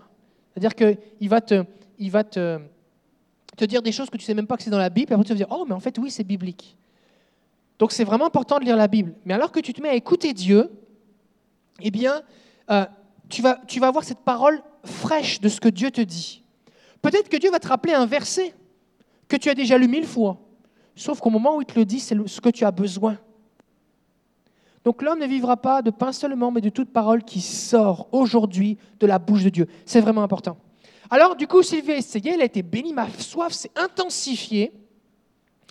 Et donc, je me suis mis à, dire, il faut vraiment que j'entende Dieu. Alors, j'ai lu un bouquin sur le sujet, j'ai écouté des podcasts, des enseignements. Puis là, je me suis dit, OK, Seigneur, je suis prêt. Qu'est-ce que tu veux me dire? J'ai pris un papier, un crayon. Seigneur, je suis là. Qu'est-ce que tu veux me dire? Et là, j'ai attendu. Et là, il y a une pensée qui est montée en moi. David, je t'aime. Et là, j'ai été saisi. J'ai pas osé l'écrire. Pourtant, j'avais enseigné sur le sujet de l'amour de Dieu, j'étais capable de prêcher sur le sujet, mais j'avais du mal à croire dans mon cœur que Dieu me dise à moi qu'il m'aime. C'est niaiseux, hein je sais que vous, ça ne vous arriverait pas, mais moi, c'est ce qui m'est arrivé. Alors, j'ai figé là, et j'ai pas osé l'écrire. Le lendemain, j'ai recommencé, Dieu m'a dit la même chose. Ah, J'ai figé. Le surlendemain, troisième jour, la même chose. Et là, j'ai pris un grand pas de foi surhumain, et j'ai osé écrire David, je t'aime. Ce que Dieu me disait. Et là, ça a comme débloqué. Et là, Dieu m'a dit la suite. Et là, c'est là que j'étais comme désaltéré. Et là, tous les jours, je me suis entraîné à bien passer du temps avec Dieu pour que Dieu me parle. Notre relation s'est développée. Il m'a révélé des révélations. Il est venu changer mon cœur. Ce que Sophie parlait tout à l'heure, des mensonges, tout ça. Il y a plein de choses qui ont été transformées en moi. Et euh, je l'ai enseigné partout où je l'enseigne. Pas parce que c'est moi qui l'enseigne, mais parce que c'est une vérité biblique. Si c'est biblique, tout le monde peut le vivre. Partout, n'importe où, toutes les cultures, toutes les époques, tous les pays. C'est biblique. C'est la volonté de Dieu. C'est pour tout le monde. Et là, les gens se mettent à être transformés. Comme si Dieu vous a déjà parlé? Est-ce que ça fait du bien? Est-ce que tu préfères entendre Dieu ou parler à une statue? Entendre Dieu, ça n'a rien à voir. Alors, ce que j'ai fait, c'est que donc j'ai enseigné sur le sujet. Des gens ont commencé à écouter sur Internet les enseignements. C'est le premier message que j'ai enseigné ici en avril 2013. On était 12 personnes un mercredi soir. Et les gens ont commencé à entendre Dieu et j'ai fait une série d'enseignements sur le sujet. On l'a mis sur notre site internet et le message était tellement téléchargé que ça a fait sauter le serveur. Parce qu'il était trop téléchargé. Alors du coup, on a dû changer de serveur et puis euh, il a continué à être écouté, tout ça. Puis Dieu a commencé à me parler. On a dé- démarré l'école de ministère surnaturel francophone. Plein de gens aussi ont commencé à écouter. Après ça, j'ai fait une formation sur le top chrétien. Et là, il y a plus de 9000 personnes qui ont commencé cette formation, des gens de partout qui sont touchés, bénis. Et puis, euh, quand j'ai dû préparer cette formation, j'avais j'avais 12 minutes par vidéo. Je devais faire 12 vidéos de 12 minutes. Je me disais, mais Seigneur, comment est-ce que je dois faire tout ça? Alors, j'avais. Moi, je suis un enseignant, fait que j'aime ça. J'aime ça tout expliquer. J'aime ça quasiment au début que je prêchais, chaque fois que disais une phrase, il fallait que je trouve un verset biblique pour appuyer ce que je disais. C'est bon, c'est biblique, mais des fois c'est trop lourd pour rien, tu vois. Donc là, je me détends un petit peu. Je- prends pour acquis que vous faites confiance que ce que je dis, c'est écrit dans la Bible. Je vais citer quelques versets, j'en ai déjà cité quelques-uns déjà. Mais l'idée, c'est que c'était trop compliqué. J'avais plein de notes, plein de notes, et je les envoyais à la responsable de la formation. Et à un moment, je disais, Seigneur, mais comment est-ce qu'il faut que je fasse tout ça? J'ai pas beaucoup de temps, même si je parle super vite, ça marche pas. comment je fais? Et là, le Seigneur m'a dit, c'est pas une méthode que tu dois présenter. C'est ma personne, c'est une rencontre, c'est un rendez-vous. Je dis, ah ok. Et là, j'ai eu cette idée. Je dis, Seigneur, dis-moi ce que tu veux leur dire et je vais leur dire ce que tu veux leur dire. Là, je me suis mis à l'écoute et pour chacune des vidéos, je dis, Seigneur, qu'est-ce que tu veux dire sur tel sujet? Et là, j'ai écrit une lettre de Dieu pour les gens. Et en fait, la formation que j'ai faite sur le top chrétien, ça commence par je, dis ce que Dieu dit aux gens, et après ça, je fais juste l'expliquer. Et je me maintiens juste à expliquer ce que Dieu a dit. Et en fait, le livre, c'est un développement de cette formation. C'est plus profond, mais il y a cette lettre de Jésus qui est là. Elle, apparaît au début du livre et de chaque chapitre. Et, euh, et ça commence comme ça. C'est Dieu qui parle, enfin c'est ce que Dieu m'a dit pour vous, pour tout le monde. Je suis tout près de votre cœur. N'ayez pas peur. Je veux vous désaltérer. J'ai mis mon esprit en vous afin de parler directement à votre cœur. Vous devez croire que mon esprit est en vous et que je veux vous parler. Faites silence et attendez-vous à moi, je me languis de vous. Alors j'ai envoyé ça à la responsable de la formation parce qu'on avait fait plusieurs échanges, tout ça. Et lorsque, lorsque, lorsqu'elle a reçu mes notes, en fait, eh bien, elle voulait faire de, l'édition dans mes notes, en fait. C'est-à-dire qu'elle voulait... euh, parce que ça l'a perturbé un peu que ce soit Dieu qui parle, la première personne, tout ça. Fait qu'elle était dans un, dans un jardin, et puis elle était en train de, de lire les notes qu'elle avait imprimées. Et alors qu'elle s'apprêtait à, à mettre des corrections ou des modifications, la présence de Dieu est venue sur elle. Elle s'est mise à pleurer de façon incontrôlable. Et elle sentait le Saint-Esprit qui lui disait Ne touche pas à ça, c'est moi qui parle. Fait que du coup, du coup ce qu'on a fait, c'est qu'on l'a fait comme ça. Et quand j'y repense, c'était un peu fou de, le faire de cette façon-là, mais les vidéos commencent comme ça et les, liens des vidéos sont dans le livre. Vous avez juste à, taper le, le- le lien, puis vous avez la vidéo à la fin qui résume le chapitre. Et il y a plein de gens qui ont été bénis de cette façon-là parce que c'est carrément Dieu qui parle, ça prophétise dans la vie des gens. Donc l'idée, c'est quoi? C'est que entendre Dieu, c'est pas une technique, c'est une rencontre, c'est un rendez-vous avec lui. Parce que Dieu, c'est pas un ordinateur, c'est une personne. Donc il va te parler de la façon qui, qui sait toucher ton cœur. Donc globalement, ce que tu as besoin de comprendre, c'est quoi? C'est que si tu es un enfant de Dieu, Dieu habite en toi. Ton corps est le temple du Saint-Esprit. Donc Dieu est là, il est dans ton esprit. Donc si tu arrêtes de trop penser avec ta tête, tu te mets au calme, tu dis Seigneur, me voici, et que tu attends, Dieu va commencer à te parler. Il y a des pensées spontanées qui vont venir, des images spontanées qui vont venir, et qui sont douces, agréables, qui sont bonnes, qui sont vraies, qui sont bibliques, qui vont bâtir ta foi, qui vont t'attirer plus près de lui, qui sont vraiment différentes des pensées du diable qui est là pour mentir, t'écraser, te condamner, te, te dire des choses euh, qui t'éloignent de Dieu, et qui sont aussi différentes de tes pensées, puisque tes pensées sont le fruit d'un raisonnement. Et là, Dieu va commencer à te parler. Et là, si par la foi, tu oses croire que c'est Dieu qui te parle et que simplement tu l'écris, il y, a une- relation de confiance qui va s'établir. Et tranquillement, tu vas cheminer, tu vas prendre sa main et tu vas aller plus loin avec lui. Donc, un verset de base qu'on peut dire, c'est le psaume 5, verset 3. Éternel, le matin, tu entends ma voix. Le matin, je me tourne vers toi et j'attends. Et en gros, l'idée, vraiment, le plus simple du plus simple du plus simple du plus simple de comment je peux l'expliquer, c'est que si tu veux entendre Dieu, arrête de parler. Écoute. Fait plutôt que de prier, pas Seigneur, tu pries, tu pries, tu pries, tu pries, au revoir Seigneur, j'ai pas le temps. Tu dis Seigneur, me voici. Et tu fais comme Samuel, qui était un jeune enfant. Parce que tu n'as pas besoin d'avoir un doctorat en théologie pour comprendre Dieu qui te parle. C'est simple. Samuel était un enfant, il était dans la présence de Dieu dans le temple, dans le premier livre de Samuel. Et Dieu lui parle, il lui appelle Samuel. Alors il se lève, il pense que c'est son maître qui l'a appelé. Il dit Tu m'as appelé Il dit Non, c'est pas moi. Il dit Ok, il va se recoucher. Samuel Oui, tu m'as appelé Non, c'est pas moi. Ok. Samuel Oh, Oui, tu m'as appelé. Et là, le maître, Élie, dit Oh, mais peut-être c'est Dieu qui te parle. Et là, il va lui ex- expliquer quelque chose de très simple. Le cours 101 sur Entendre la voix de Dieu, voici ce que tu vas dire. Éternel, parle, serviteur, écoute. Ah, ok. Alors il retourne, et là il entend Samuel. Et là, qu'est-ce qu'il fait? Il dit Parle éternel, ton serviteur écoute. Et la grosse prophétie qui annonce le, le futur d'Israël, euh, la fin de la vie d'Élie, la grosse affaire prophétique. Et Samuel, en partir de là, devient un prophète pour la nation, un homme qui entend la voix de Dieu.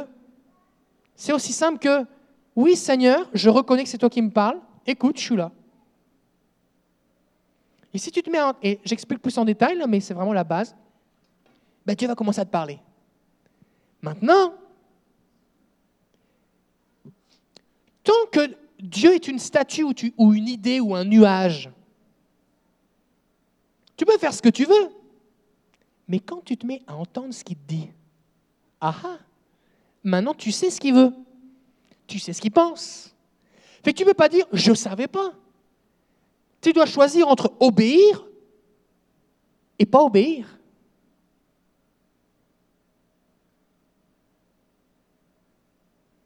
Et la vraie question, c'est ça. C'est qu'est-ce que tu vas faire avec ce que Dieu va te dire? Est-ce que tu vas lui faire confiance? Est-ce que tu vas lui obéir? Est-ce que tu vas te laisser changer? Ou est-ce que tu vas faire comme le peuple d'Israël? Ils avaient Dieu, dans, dans le livre de l'Exode, il y avait Dieu qui apparaît sur la montagne, qui parle, ils entendent sa voix, il, parle. Et ils vont dire, Ah, c'est trop compliqué. Nous, on préfère un veau d'or, c'est facile. Le veau d'or, on le met sur un, brancard, on le porte, il marche devant nous et nous, on le suit, sauf c'est nous qui lui disons où il doit aller. Fait qu'en gros, on va où on veut. Ça, c'est la religion qui nous plaît. En gros, on fait ce qu'on veut. Mais Dieu, quand il parle, il ne te force pas. Mais le but de pourquoi Dieu te parle, Jésus va dire, mais dans Jean chapitre 10, mes brebis connaissent ma voix et elles me suivent. Et il continue en disant, elles ne, suivront pas un étranger. Tout à l'heure, je pense que c'est euh, Sylvie ou Marjorie qui a dit, le Seigneur te conduit dans des verts pâturages. On ne traîne pas une brebis en laisse. C'est les chiens qu'on traîne en laisse. Une brebis, elle marche au son de la voix du berger. Donc si les verts pâturages sont ici et que moi je suis là en train de brouter de la vieille herbe, a tellement de brebis que je mange du caca en même temps, le bon berger reconnaît que le pâturage est abîmé, endommagé. Alors il va appeler ses brebis vers des verts pâturages qui n'ont pas encore été broutés. Et il va les appeler. Alors moi je ne suis pas un berger, mais je, commence à avoir quatre enfants. En fait j'ai quatre enfants. Et donc même si on se trompe pas mal à chaque fois qu'on les appelle maintenant, on dit trois prénoms avant de trouver le bon, quand même on connaît quand même le prénom de nos enfants. D'accord? Et il y a quelque chose de spécial, c'est que les bergers connaissent, reconnaissent chacune de leurs brebis parce qu'ils passent du temps avec elles. Donc le berger appelle les brebis et les brebis suivent parce qu'elles font confiance au berger que chaque fois qu'elles le suivent, elles se retrouvent dans des verts pâturages. La bouffe est meilleure quand tu suis le berger que quand t'en fais qu'à ta tête. Et trop de chrétiens n'écoutent pas Dieu et continuent de manger de la vieille herbe, de la poussière, du caca, ou alors des plantes empoisonnées parce qu'ils écoutent l'ennemi. Parce qu'en fait, dans ta tête, il y a plusieurs personnes qui parlent. Il y a toi, il y a le diable et il y a Dieu. Donc, si tu ne veux pas écouter Dieu, tu vas écouter soit toi, soit le diable. Tes pensées, c'est pas fort, parce que la Bible dit maudit soit l'homme qui s'appuie sur sa sagesse. C'est pas une bonne chose de t'appuyer sur tes propres pensées, c'est de l'orgueil. Puis si tu écoutes le diable, lui, il veut te détruire. Alors peut-être tu vas dire ah moi j'écoute pas le diable, j'écoute que mes pensées. Oui, mais le problème, c'est que le diable t'a fait croire des mensonges que tu penses que c'est tes pensées, mais c'est des mensonges. Et il te manipule de cette façon-là. Et tu vas te rendre compte comment? En écoutant Dieu qui va te dire la vérité pour que tu puisses te dissocier, dissocier du mensonge pour croire et suivre la vérité. Donc entendre Dieu, c'est vraiment super, hyper vital, crucial et important. De la plus haute importance. Il faut que tu écoutes Dieu. Ce n'est pas une discipline, mais c'est une soif qui va être désaltérée. Il faut avoir soif. Il faut avoir soif. Et je peux prier pour que vous ayez soif de rentrer dans une plus grande communion avec Dieu. Il faut avoir soif. Si on n'a pas soif, il n'y a rien qui se passe. Alors c'est ça mon but un petit peu. Je vais vous donner soif. Euh, je vais vous dire ici que, ok, avant ça,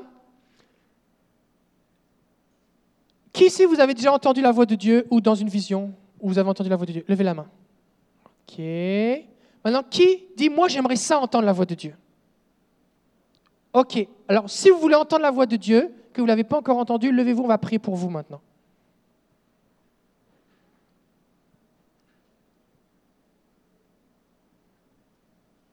OK Et maintenant, tous ceux qui ont levé la main autour d'eux, vous allez vous approcher, vous allez mettre votre main sur son épaule et on va faire une prière tous ensemble.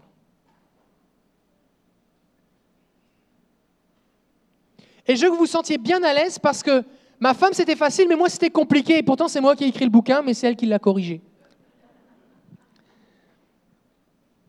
Peut-être qu'il y a des blocages psychologiques, émotionnels, et j'en parle justement des blocages qu'on peut avoir. Mais Dieu veut, d'accord? Si tu t'es cru disqualifié ou c'est pas pour moi, ça c'est un mensonge du diable, c'est pas vrai. Dieu n'a pas oublié ton prénom. Il t'appelle aussi par ton nom, ok? Alors, on va faire cette prière tous ensemble pour nos frères et sœurs. OK. Merci Seigneur pour ton enfant. Je le bénis maintenant. Je prie que ton amour vienne le couvrir. Au nom de Jésus, que ses oreilles spirituelles s'ouvrent, que ses yeux spirituels s'ouvrent. Je déclare la paix maintenant à son âme. Je déclare la paix maintenant à son esprit. Et je te prie de venir le rencontrer. Au nom de Jésus, on chasse la peur, on vient contre le découragement, et on te prie d'intensifier la soif maintenant. On appelle cette nouvelle intimité et des révélations de ta bonté. Nous le bénissons maintenant au nom de Jésus. Amen. Amen. Amen. Pouvez vous asseoir? OK. Une chose qui est vraiment importante, c'est qu'il faut persévérer. Persévérer. Dans le livre, il y a une illustration que j'aime beaucoup. C'est dans, je pense que c'est dans le chapitre 3, ça parle, de, ça parle de persévérer pour être récompensé. Et l'illustration que j'ai choisie, c'est un, c'est un homme, en fait, d'un âge certain, il n'a plus de cheveux. Et euh, il est en couche, couche culotte, et puis il a des bosses sur la tête. Et là, il dit, si les adultes, ça dit, si les adultes devaient apprendre à marcher, ça c'est le titre, et en dessous, il dit, je suis tombé déjà trois fois, alors je me suis fait une raison, marcher, ce n'est pas pour moi. Et en fait, quand tu vois un enfant qui apprend à marcher, il se dit pas, oh, ça doit pas être pour moi. Qu'est-ce qu'il fait? Il tombe jusqu'à ce qu'il sache marcher sans tomber. Il se pose pas de questions, bah, je suis tombé, oh, je vais arrêter de marcher, sinon je vais encore tomber. Il marche, il se relève, il se relève, il se relève, il se relève, et là après ça, il peut marcher sans tomber. Puis là après ça, il apprend à courir. Et là, qu'est-ce qu'il fait? Il tombe. Et là, il se relève, et là, il court, et il tombe, jusqu'à ce qu'il puisse courir sans tomber. Et après ça, il apprend à faire du vélo, et là, il tombe. Et là, qu'est-ce qu'il fait? Il se relève. Parce qu'il voit les autres, ses frères et sœurs qui font du vélo, et les amis, il dit, moi aussi, je vais faire du vélo. J'ai des jambes, j'ai un vélo, je suis capable. Il faut persévérer. Ne laisse pas l'ennemi te décourager. C'est bon? Moi, j'ense- j'enseigne sur le sujet de entendre et de voir, mais les gens qui m'entourent entendent et voient plus que moi. C'est vrai. C'est vrai. Mais ça ne me dérange pas, parce que je suis en développement. D'accord? Mais c'est pour vous, j'attends pas de devenir parfait pour vous le partager. OK. J'aimerais vous dire aussi que si vous écoutez Dieu, et il y, a- plein de choses qu'on pourrait dire, mais ça c'est quelque chose qui va vous donner soif, je pense, ça va transformer vos relations. Dans 2 Corinthiens chapitre 5 verset 16, et je pense, ben, en tout cas, si on peut l'afficher, 2 Corinthiens 5, 16, c'est Paul qui parle et dit, Ainsi dès maintenant, nous ne connaissons personne selon la chair, et si nous avons connu Christ selon la chair maintenant, nous ne le connaissons plus de cette manière. Qu'est-ce que veut dire ce verset? On va commencer par la fin. Maintenant, nous ne connaissons plus Christ de cette manière. De cette manière, c'est quoi? Selon la chair. Tu peux être passé devant un crucifix ou avoir entendu parler de Jésus et savoir que Jésus est mort il y a 2000 ans, et puis c'est une information. Tu connais selon la chair. Tu peux être allé à l'école du dimanche, tu peux avoir entendu des prédications, que Jésus est bien le fondateur du christianisme, qu'on parle de Jésus dans la Bible, qu'il a prétendu être le Fils de Dieu. Tu peux le savoir avec ton intelligence. Mais quand spirituellement tu as cette révélation de qui est Jésus, alors c'est vraiment différent. Tu peux dire comme l'apôtre Pierre, nous, avons cru et nous avons connu que tu es le Fils du Dieu vivant. C'est une révélation. Ça veut dire quoi? Ça veut dire qu'il y a une différence entre connaître intellectuellement et connaître spirituellement quelqu'un. Ça va? Alors on revient à notre verset. Maintenant, nous ne connaissons plus Jésus selon la chair, mais nous le connaissons spirituellement. Ça va? Et la phrase juste avant dit, maintenant, nous ne connaissons personne selon la chair. Qu'est-ce que ça veut dire? Ça veut dire que puisque le Saint-Esprit est en moi et que j'ai accès à sa connaissance, parce qu'il me sonde, il connaît tout le monde. Je peux, en écoutant Dieu, savoir comment Dieu voit cette personne? Et donc, il y a une différence entre comment je vois cette personne, comment les gens voient cette personne, comment ses parents ont vu cette personne, comment ses professeurs ont vu cette personne et comment Dieu voit cette personne. Mais si je me mets à connaître cette personne comment Dieu la connaît, et donc à agir d'après ce que Dieu me dit qu'elle est, ça va tout changer.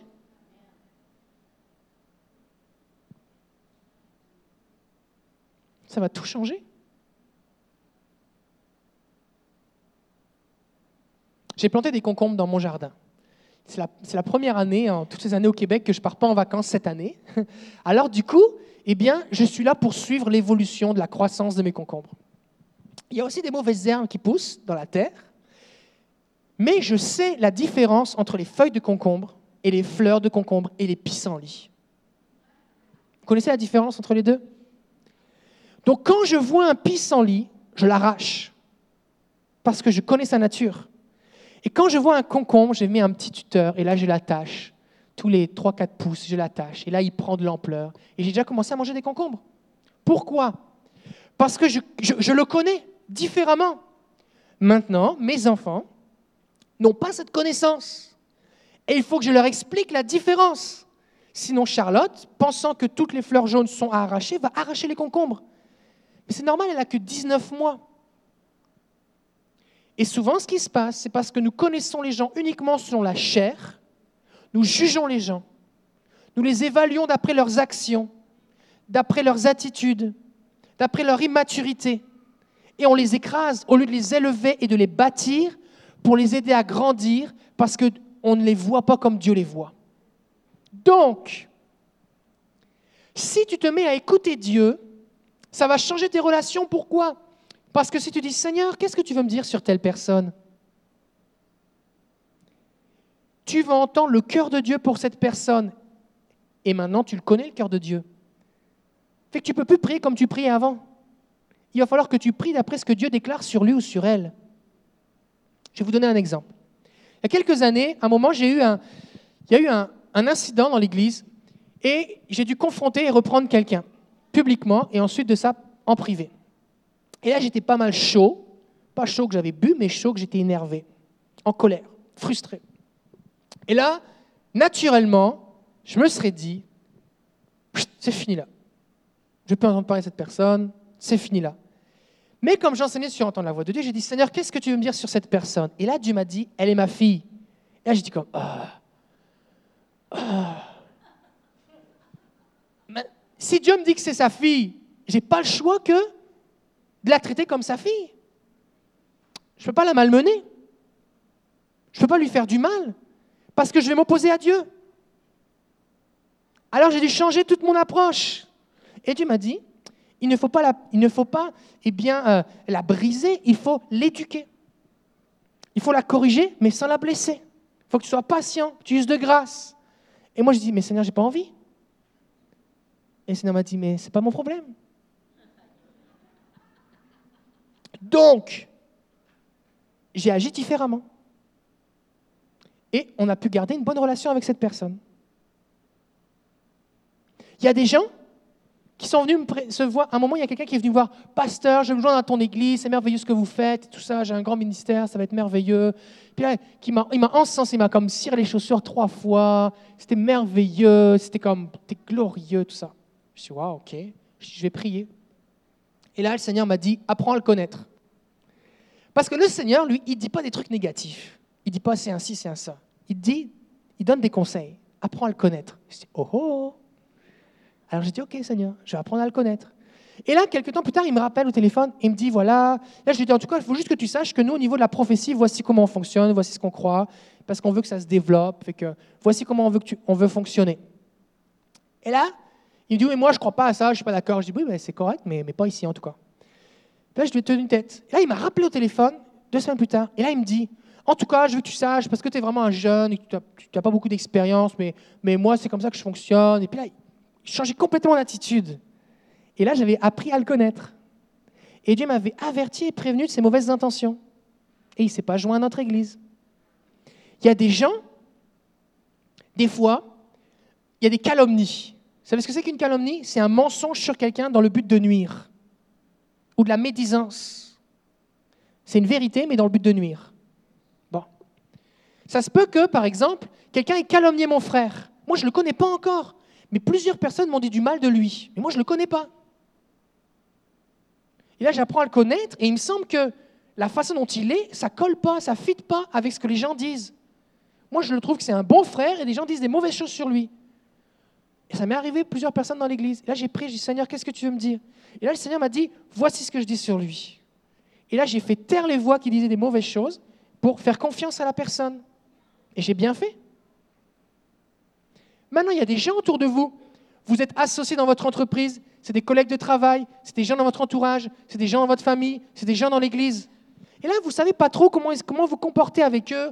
Vous entendez des bonnes choses, vous entendez des mauvaises choses. Ou alors, la personne est toute gentille, mais il faut faire attention. Ou alors, elle a l'air bizarre, mais en fait, il faut lui faire confiance. C'est juste quelqu'un d'un peu immature ou d'un peu bizarre, ou d'un peu différent et unique, pour reprendre ce qu'on a dit tout à l'heure. Mais si tu te mets à écouter le Seigneur, tu vas pouvoir connaître les gens non plus selon la chair, mais selon l'esprit. Et Dieu. Est-ce que vous avez entendu parler de Barnabas? Écoutez bien, c'est de Dieu ce que je suis en train de dire. La Bible nous dit que l'apôtre Paul, avant d'être l'apôtre Paul, c'était un tueur de chrétiens. Il respirait la haine et le meurtre. C'est Saul de Tarse. Il a une rencontre puissante avec Jésus. Il était aveugle pendant trois jours. Jésus lui a parlé. Je suis Jésus que tu persécutes. Qui es-tu Seigneur? D'abord, il a dit Qui es-tu Seigneur? Après, Jésus a répondu Il va à Damas. Dieu envoie Ananias, prie pour lui, les écailles tombent de ses yeux, il prophétise sa destinée, il est rempli du Saint-Esprit, et là il veut connaître les chrétiens. Il dit, Eh, euh, avant je vous tuais, j'ai tué ton frère et ta sœur, mais, mais maintenant je suis gentil. J'aime Jésus maintenant. Et là les gens, ils n'arrivaient pas à le croire. Fait que tout le monde, c'est comme se tenait à distance, tout le monde se disait, c'est une ruse. C'est une ruse. À cause de lui, il tuait tous les chrétiens, on se cache, on fait l'église en cachette. Fait que lui, il essaie de venir s'infiltrer. C'est un espion. Et personne ne voulait lui faire confiance. Mais il y avait un homme, Barnabas,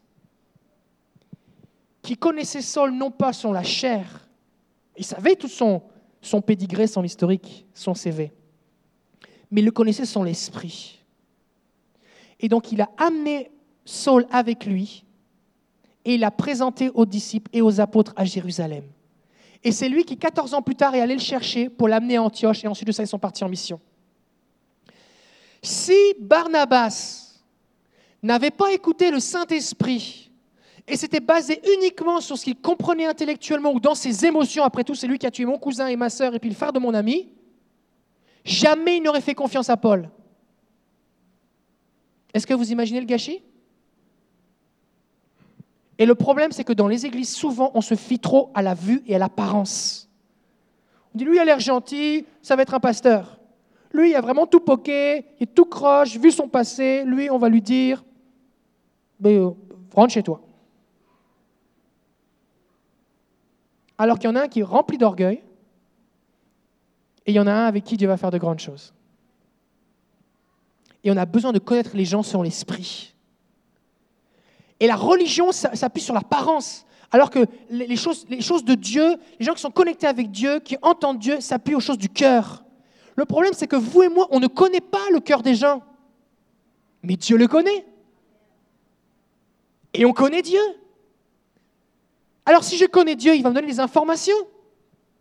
Et ces informations ne doivent pas servir à faire du mal aux gens, mais à les bâtir, à les aider, à les encourager. Donc c'est important que vous écoutiez Dieu pour connaître son la. Ça marche avec votre conjoint, ça marche avec vos enfants. Peut-être que vous avez quelqu'un autour de vous qui est fermé, le cœur est dur, endurci. Peut-être que vous avez commis des erreurs avec lui. Vous êtes repenti, vous avez demandé pardon, mais ça ne marche pas. Il y a une clé qui manque. Dieu connaît la clé. Demandez-lui la clé. Seigneur, comment il faut que je fasse? Des fois, on dit, bon, j'ai essayé. Seigneur, c'est la dernière fois que j'essaye, après ça, c'est fini. Et là, Dieu va dire quelque chose comme, OK, là maintenant, je veux que tu fasses ça toutes les semaines, avec persévérance. Puis ça va finir par porter du fruit. Fais-moi confiance. Pff, Seigneur, j'ai pas envie, ça me décourage. j'ai l'impression que ça sert à rien ce que je fais, mais parce que tu l'as dit, parce que je tiens ta main, je le fais. Et là, tu ne tu comprends rien. C'est dans, dans le cœur, mais Dieu sait, et tu lui fais confiance. Et là, tu vas commencer à faire ce que Dieu dit, et son cœur va s'attendrir, et la personne va être touchée. Nous ne connaissons personne selon la chair.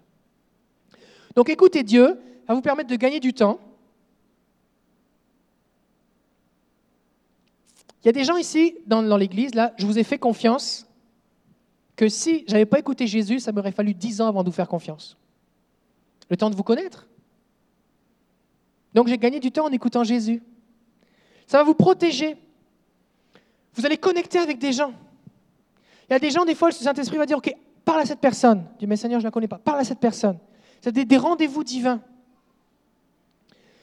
Il y a des gens avec qui vous allez patienter. Au contraire, il y a des gens avec qui Dieu va dire, OK, là maintenant, il faut que tu coupes. Alors que toi, tu voulais encore patienter. Et Jésus vivait tout cela, tout le temps. La Bible dit qu'il connaissait les gens dans son esprit. Vous avez jamais eu dans les évangiles connaissant dans son esprit ce qu'il pensait? Il ne se fiait pas à ce qu'il disait parce qu'il connaissait comment ils étaient. Mais le même Saint-Esprit qui était sur Jésus, il est en vous.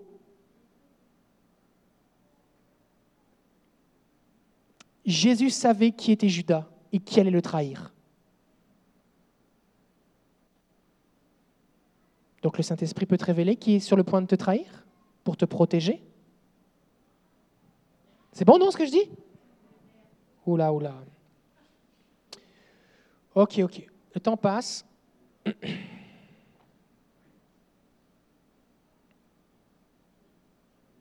On va faire une prière. Mettez votre main sur votre cœur, si vous voulez. On va prier pour que Seigneur, permets-moi de voir les gens sur l'esprit et non sur la chair. C'est la prière. Ça va?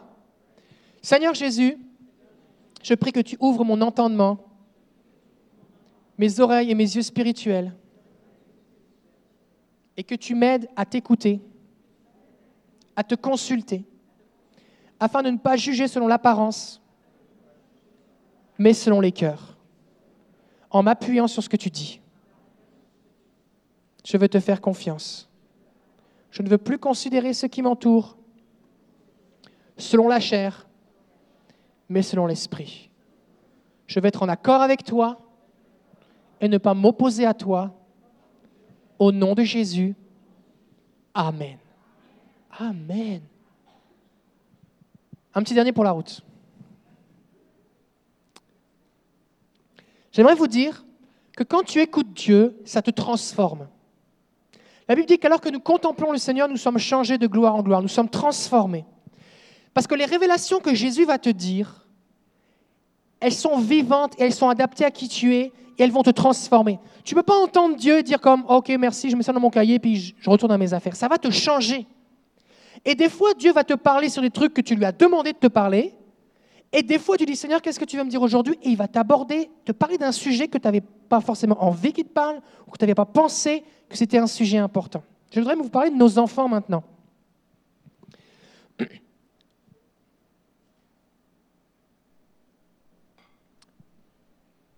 Il y a deux choses qui vont être transformées. Toi et ta compréhension de qui Dieu est. Quand on s'est marié avec Sylvie, on pensait, ce qui n'était pas du tout vrai, mais c'est ce qui nous avait été euh, transmis dans, le milieu dans lequel on vivait, que Dieu était tellement euh, un maître dur que nous, on savait que Dieu nous appelait à son service. On savait que la carrière qu'on avait embrassée, celle d'être professeur, c'était juste pour un temps, c'était comme un job étudiant en attendant comme les choses qu'on allait faire. Et on s'était dit, ben, on est même prêt à ne pas avoir d'enfants pour pas que ce soit un frein pour le ministère. Parce que dans notre tête, on pensait que les enfants sont un obstacle à servir Dieu et que Dieu prend plaisir au fait que tu sois juste comme une machine dans le ministère. Un pasteur machine. Tu comprends? Robot. C'était notre conception. Alors Dieu nous a parlé par un verset, et il y a un verset qui dit dans Ésaïe qui dit que j'amènerai des princesses des pays étrangers comme nourrice pour tes enfants. Et là, tu nous as parlé par ce verset pour nous dire que je vais, être là pour aussi pour prendre soin de vos enfants et vous allez avoir de l'aide, donc ça va bien aller. Donc on s'est dit, on va en faire deux. On en a fait deux. On a rangé la table à couche, on a rangé, on a même donné des affaires, tout ça. On a dit, c'est fini, on en a fait deux. Mais en fait, c'était pas fini. Et là, j'ai commencé à enseigner sur les rêves, sur les visions. Puis il y a quelqu'un qui a fait une vision comme quoi, je vous ai vu, vous aviez plus d'enfants que deux. Puis là, il y a quelqu'un qui nous a parlé. Et puis euh, quelqu'un disait, ah, moi j'ai dit à ma fille, tu sais, il faut que tu demandes au Seigneur ce qu'il veut pour toi, pour toutes les choses, même pour le nombre d'enfants que tu veux. Puis on a fait comme, ah ouais, on n'avait pas pensé à ça. Tu sais, comme j'enseigne, c'est comme Dieu dans toute ta vie, mais les enfants, c'est comme si on n'avait pas pensé qu'il fallait demander à Dieu. On pensait que c'était comme notre truc, c'est nous qui décidions. Fait que là, on s'est mis à réfléchir, on s'est mis à prier. Puis on a commencé à en parler à Jésus, Sylvie et moi. Puis là, Jésus a commencé à me dire des trucs. Et puis, euh, je vais vous le partager, juste pour que vous compreniez ce, ce processus qui m'a amené à une transformation et à un changement de paradigme. D'accord? Euh, Alors Dieu me dit, je vous laisse. Non, Dieu a dit à Sylvie, je vous laisse libre, c'est vous qui décidez. Euh, Dieu lui a parlé par un verset, élargis l'espace de ta tente. Et là, Dieu a commencé à me parler, il m'a dit que si tu formes tes filles à être des guerrières, ça va être plus efficace que si tu fais juste investir dans la vie des autres. Parce que mes filles, sont avec moi 24 heures sur 24. Quand j'étais pasteur avec vous, je vous ai rencontré une fois de temps en temps, c'est tout. D'accord? Donc, ma vie a plus d'influence sur mes enfants que sur vous.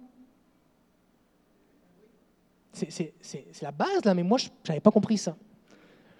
Si vous étiez dans cette dimension, vous pouvez faire juste pour que je me sente moins seul. OK. Le Seigneur m'a dit être parent a plus d'impact que de réparer la vie brisée des autres. Aujourd'hui, je suis encore en train de vivre des guérisons de choses que j'ai vécues dans mon passé.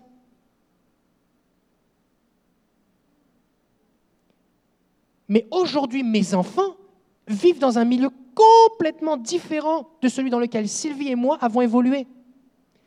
Il y a des, choses pour mes filles, c'est une évidence comme, bah ouais, c'est normal, alors que nous, il a fallu 15 ans avant de le comprendre.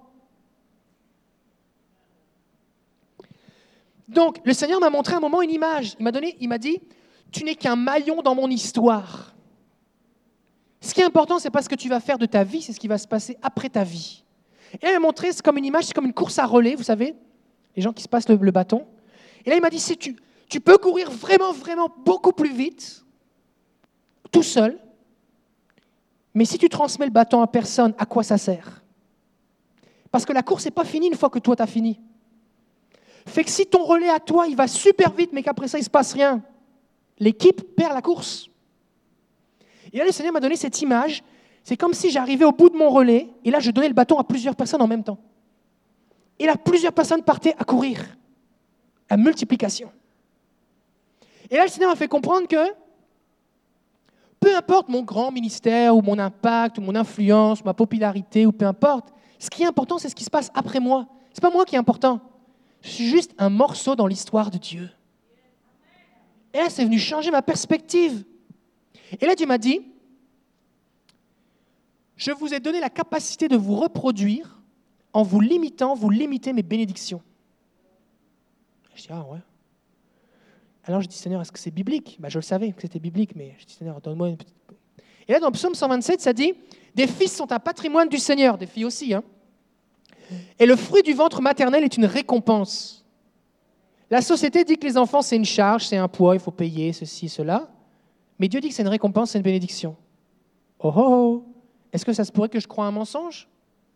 Parce que si je crois un mensonge, je ne vais pas vivre des bonnes choses. Faut que il faut vraiment que je croie que des enfants, c'est une bénédiction. Alors je me suis mis à le croire. Psaume 127, verset 4. Les enfants sont des flèches dans la main d'un guerrier. Heureux celui qui en a rempli son carquois. Donc Dieu me dit, tu vas être heureux si tu en as rempli ton carquois. Je dis, ok Seigneur. Et là, ça, Dieu a commencé encore à me parler. Et là, j'ai fait un rêve et je voyais mes filles dans un enclos à Lyon. Il y avait des lions dans un, dans un enclos et mes filles, bébés, euh, très jeunes, étaient dedans. Et Sylvie était pas loin. Il y avait une lionne aussi, adulte, qui était à distance. Il y avait des petits lionceaux qui attaquaient mes filles, mais ils n'avaient pas encore de gris, c'était vraiment des bébés lionceaux. Et là, ils n'avaient pas de force, ils n'arrivaient même pas à déchirer leur robe. Et moi, au début, je voyais ça à je dis Ah, mes enfants sont dans un enclos à Lyon, qu'est-ce qui se passe? Et après ça, d'un seul coup, j'étais rassuré, puis j'étais tranquille, puis je voyais mes filles qui, qui repoussaient les petits lionceaux. Et là, le Seigneur m'a fait comprendre que, en éduquant mes enfants, spirituellement dès leur jeune âge, à des niveaux d'attaque spirituelle qui sont adaptés à leur âge, eh bien, je les forme pour qu'elles deviennent des guerrières. Et là, il m'a compris que ça, ça peut se passer que dans le cadre de la famille. Ce n'est pas un truc qui se passe à l'école du dimanche. Là, je dis, waouh. Là, je dis, Seigneur, qu'est-ce que tu veux me dire à propos de ce rêve? Parce que tu peux demander au Seigneur l'interprétation d'un rêve. Et là, le Seigneur m'a parlé et il m'a dit, tu lèves une armée. En formant les enfants tôt, ils seront aguerris. Continue d'enseigner mon peuple. Waouh Alors après ça, moi j'avais un, moi j'avais un problème dans ma tête. Je me disais, mais là, c'est parce que plus, plus tu, plus, si tu, plus as d'enfants, plus tu passes du temps avec tes enfants. Forcément, il faut que tu t'en occupes, tu joues avec eux, tu fais des choses. Mais pendant que je joue avec mes enfants, il n'y a rien qui se passe. Ça, c'est mon côté un petit peu centré sur la tâche, mais j'avais l'impression que quand je jouais avec mes enfants, il n'y avait rien qui se passait. Je dis, mais Seigneur, il faut sauver le monde, plein de choses à faire, je perds mon temps. Et là, j'ai dit, Seigneur, ok, je, veux les former. Il m'avait dit que je devais multiplier. J'ai dit, Seigneur, comment je peux multiplier davantage? Il m'a dit, en formant tes enfants à me poursuivre. Là, je trouvais ça bon. Je dis, oui, je vais former mes enfants à poursuivre Dieu. J'ai dit- Alors j'ai dit, Seigneur, comment je peux les former? Et là, il m'a répondu, passer du temps avec eux pour bâtir une bonne relation, ce qui leur donnera envie de te suivre. Et là, en fait, j'ai réalisé que j'avais rien compris du tout. Et en fait, la méthode de Dieu, c'est et la meilleure relation du monde possible avec tes enfants, de jouer avec eux, d'avoir du fun avec eux, pour que dans leur tête, être avec papa, c'est le fun, je veux être comme papa. Une fois que ton enfant dit je veux être comme papa et que toi tu es un papa qui suit le Seigneur, tes enfants, ils suivent le Seigneur. Mais si je leur dis suis le Seigneur, suis le Seigneur, suis le Seigneur, mais qu'entre nous il n'y a pas de relation, ça ne leur donne pas envie de me suivre.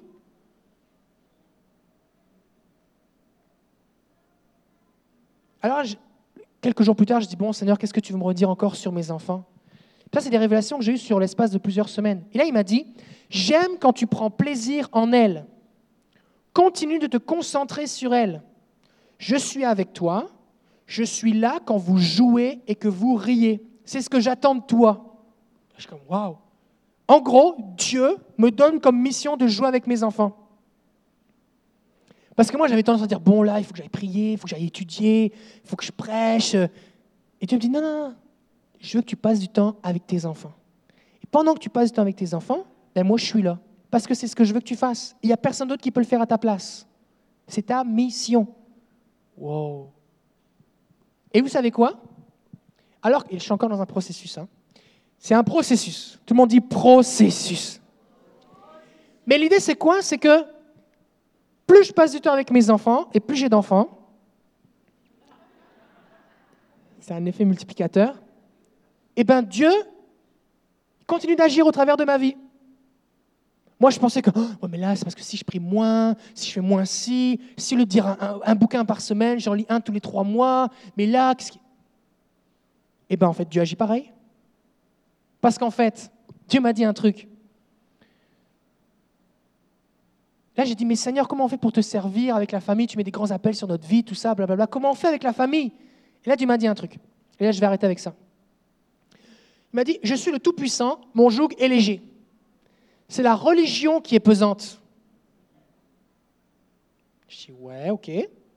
La vie abondante qui coule au travers de vous, c'est ça qui bénit les gens.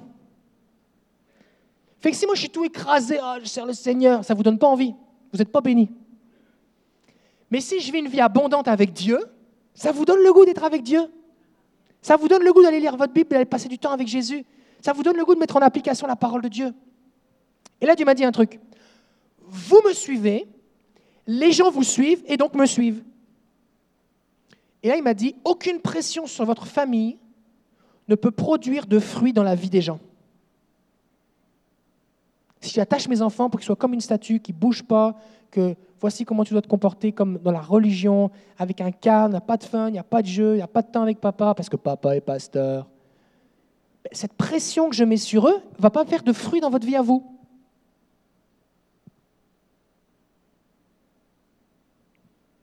Là, Dieu m'a dit, j'ai déjà tout payé, c'est moi qui fais l'œuvre. Les gens ne peuvent s'identifier à des machines à ministère. Si vous me percevez comme une machine, Quelqu'un qui dort pas, qui joue pas, qui s'amuse pas, qui fait juste, juste faire des trucs de ministère, ça vous donne pas envie. Et j'étais béni de voir tous les gens qui se sont levés tout à l'heure. J'ai essayé de, de vous donner envie, là, mais en tout cas. Et, donc, ce que j'ai compris, c'est que, waouh, en fait, on doit avoir une vie normale et remplie de Dieu. C'est ça qui va pousser les gens à chercher Dieu. Et là, je suis passé de ce paradigme de Seigneur pour te servir, notre vie sur l'autel, on n'aura pas d'enfants, à 4 et plus. Et donc, pourquoi je vous dis ça? Je ne vous dis pas ça que si vous avez moins de 4 enfants, vous n'êtes pas béni, ça n'a rien à voir. D'accord? Bon.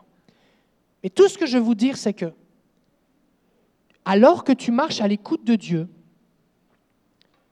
Dieu va te communiquer des révélations qui progressivement vont te changer, te transformer, et que si tu lui fais confiance, ça va apporter la bénédiction. Quand on a fait Charlotte, Dieu nous a dit, elle va être une grande source de joie. Et elle est une source de joie pour notre famille. C'est vraiment une bénédiction. Et ça, ça peut se passer dans tous les domaines de votre vie.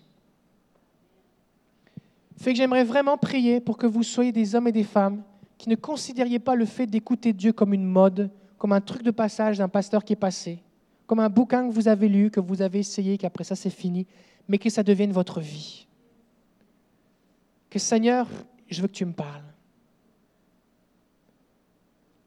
Alors moi, des fois, je fais des prières un peu dangereuses. Je fais une prière, et ça marche, hein. ça marche. Seigneur, si j'arrête de t'écouter, que je sois en train de me, me consumer de l'intérieur, que je puisse pas être heureux en dehors de ta présence. Fait que dès que je suis en train de me consumer, je dis ah, je me sens pas bien, qu'est-ce qui m'arrive? Là, je dis comme oula, ça fait bien 3 4 jours que je n'ai pas écouté Jésus. Et là, il faut que je retourne écouter Jésus. Des fois, ma femme me dit bon, tu devrais aller prier. hein. Et on va, on va terminer comme cela. Dans le livre, j'explique comment ça marche, les promesses, les témoignages, tout ça. Vous allez être bénis et je vais être après au fond pour les dédicacer. Si vous l'aviez réservé en pré-vente, vous pouvez le prendre à la librairie. Ils vont vous le donner en échange de votre coupon, puis je vais vous le dédicacer. Si vous voulez l'acheter aujourd'hui, vous pouvez juste l'acheter à la table et puis on prend la carte de crédit, cash et Interac. Voilà. On va prier. Je vous invite à vous lever. On va se lever pour terminer. En tout cas, ma partie.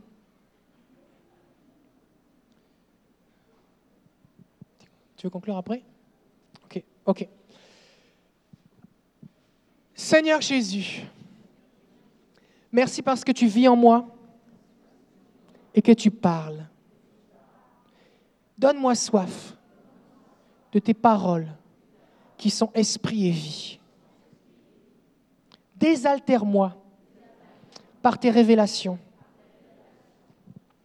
Élargis mon entendement.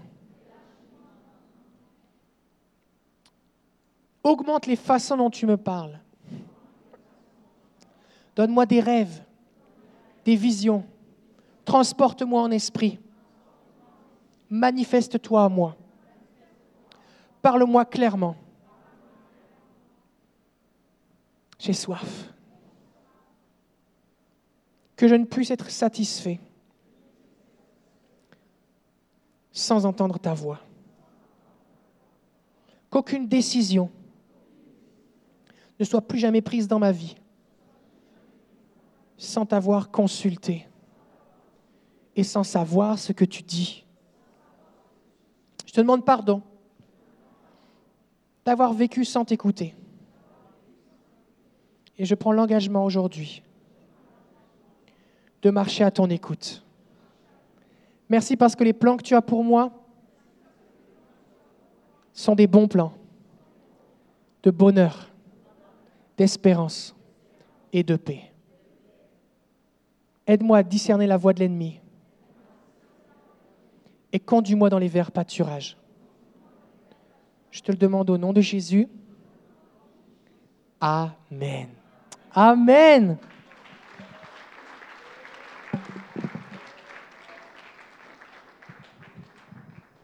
Merci David.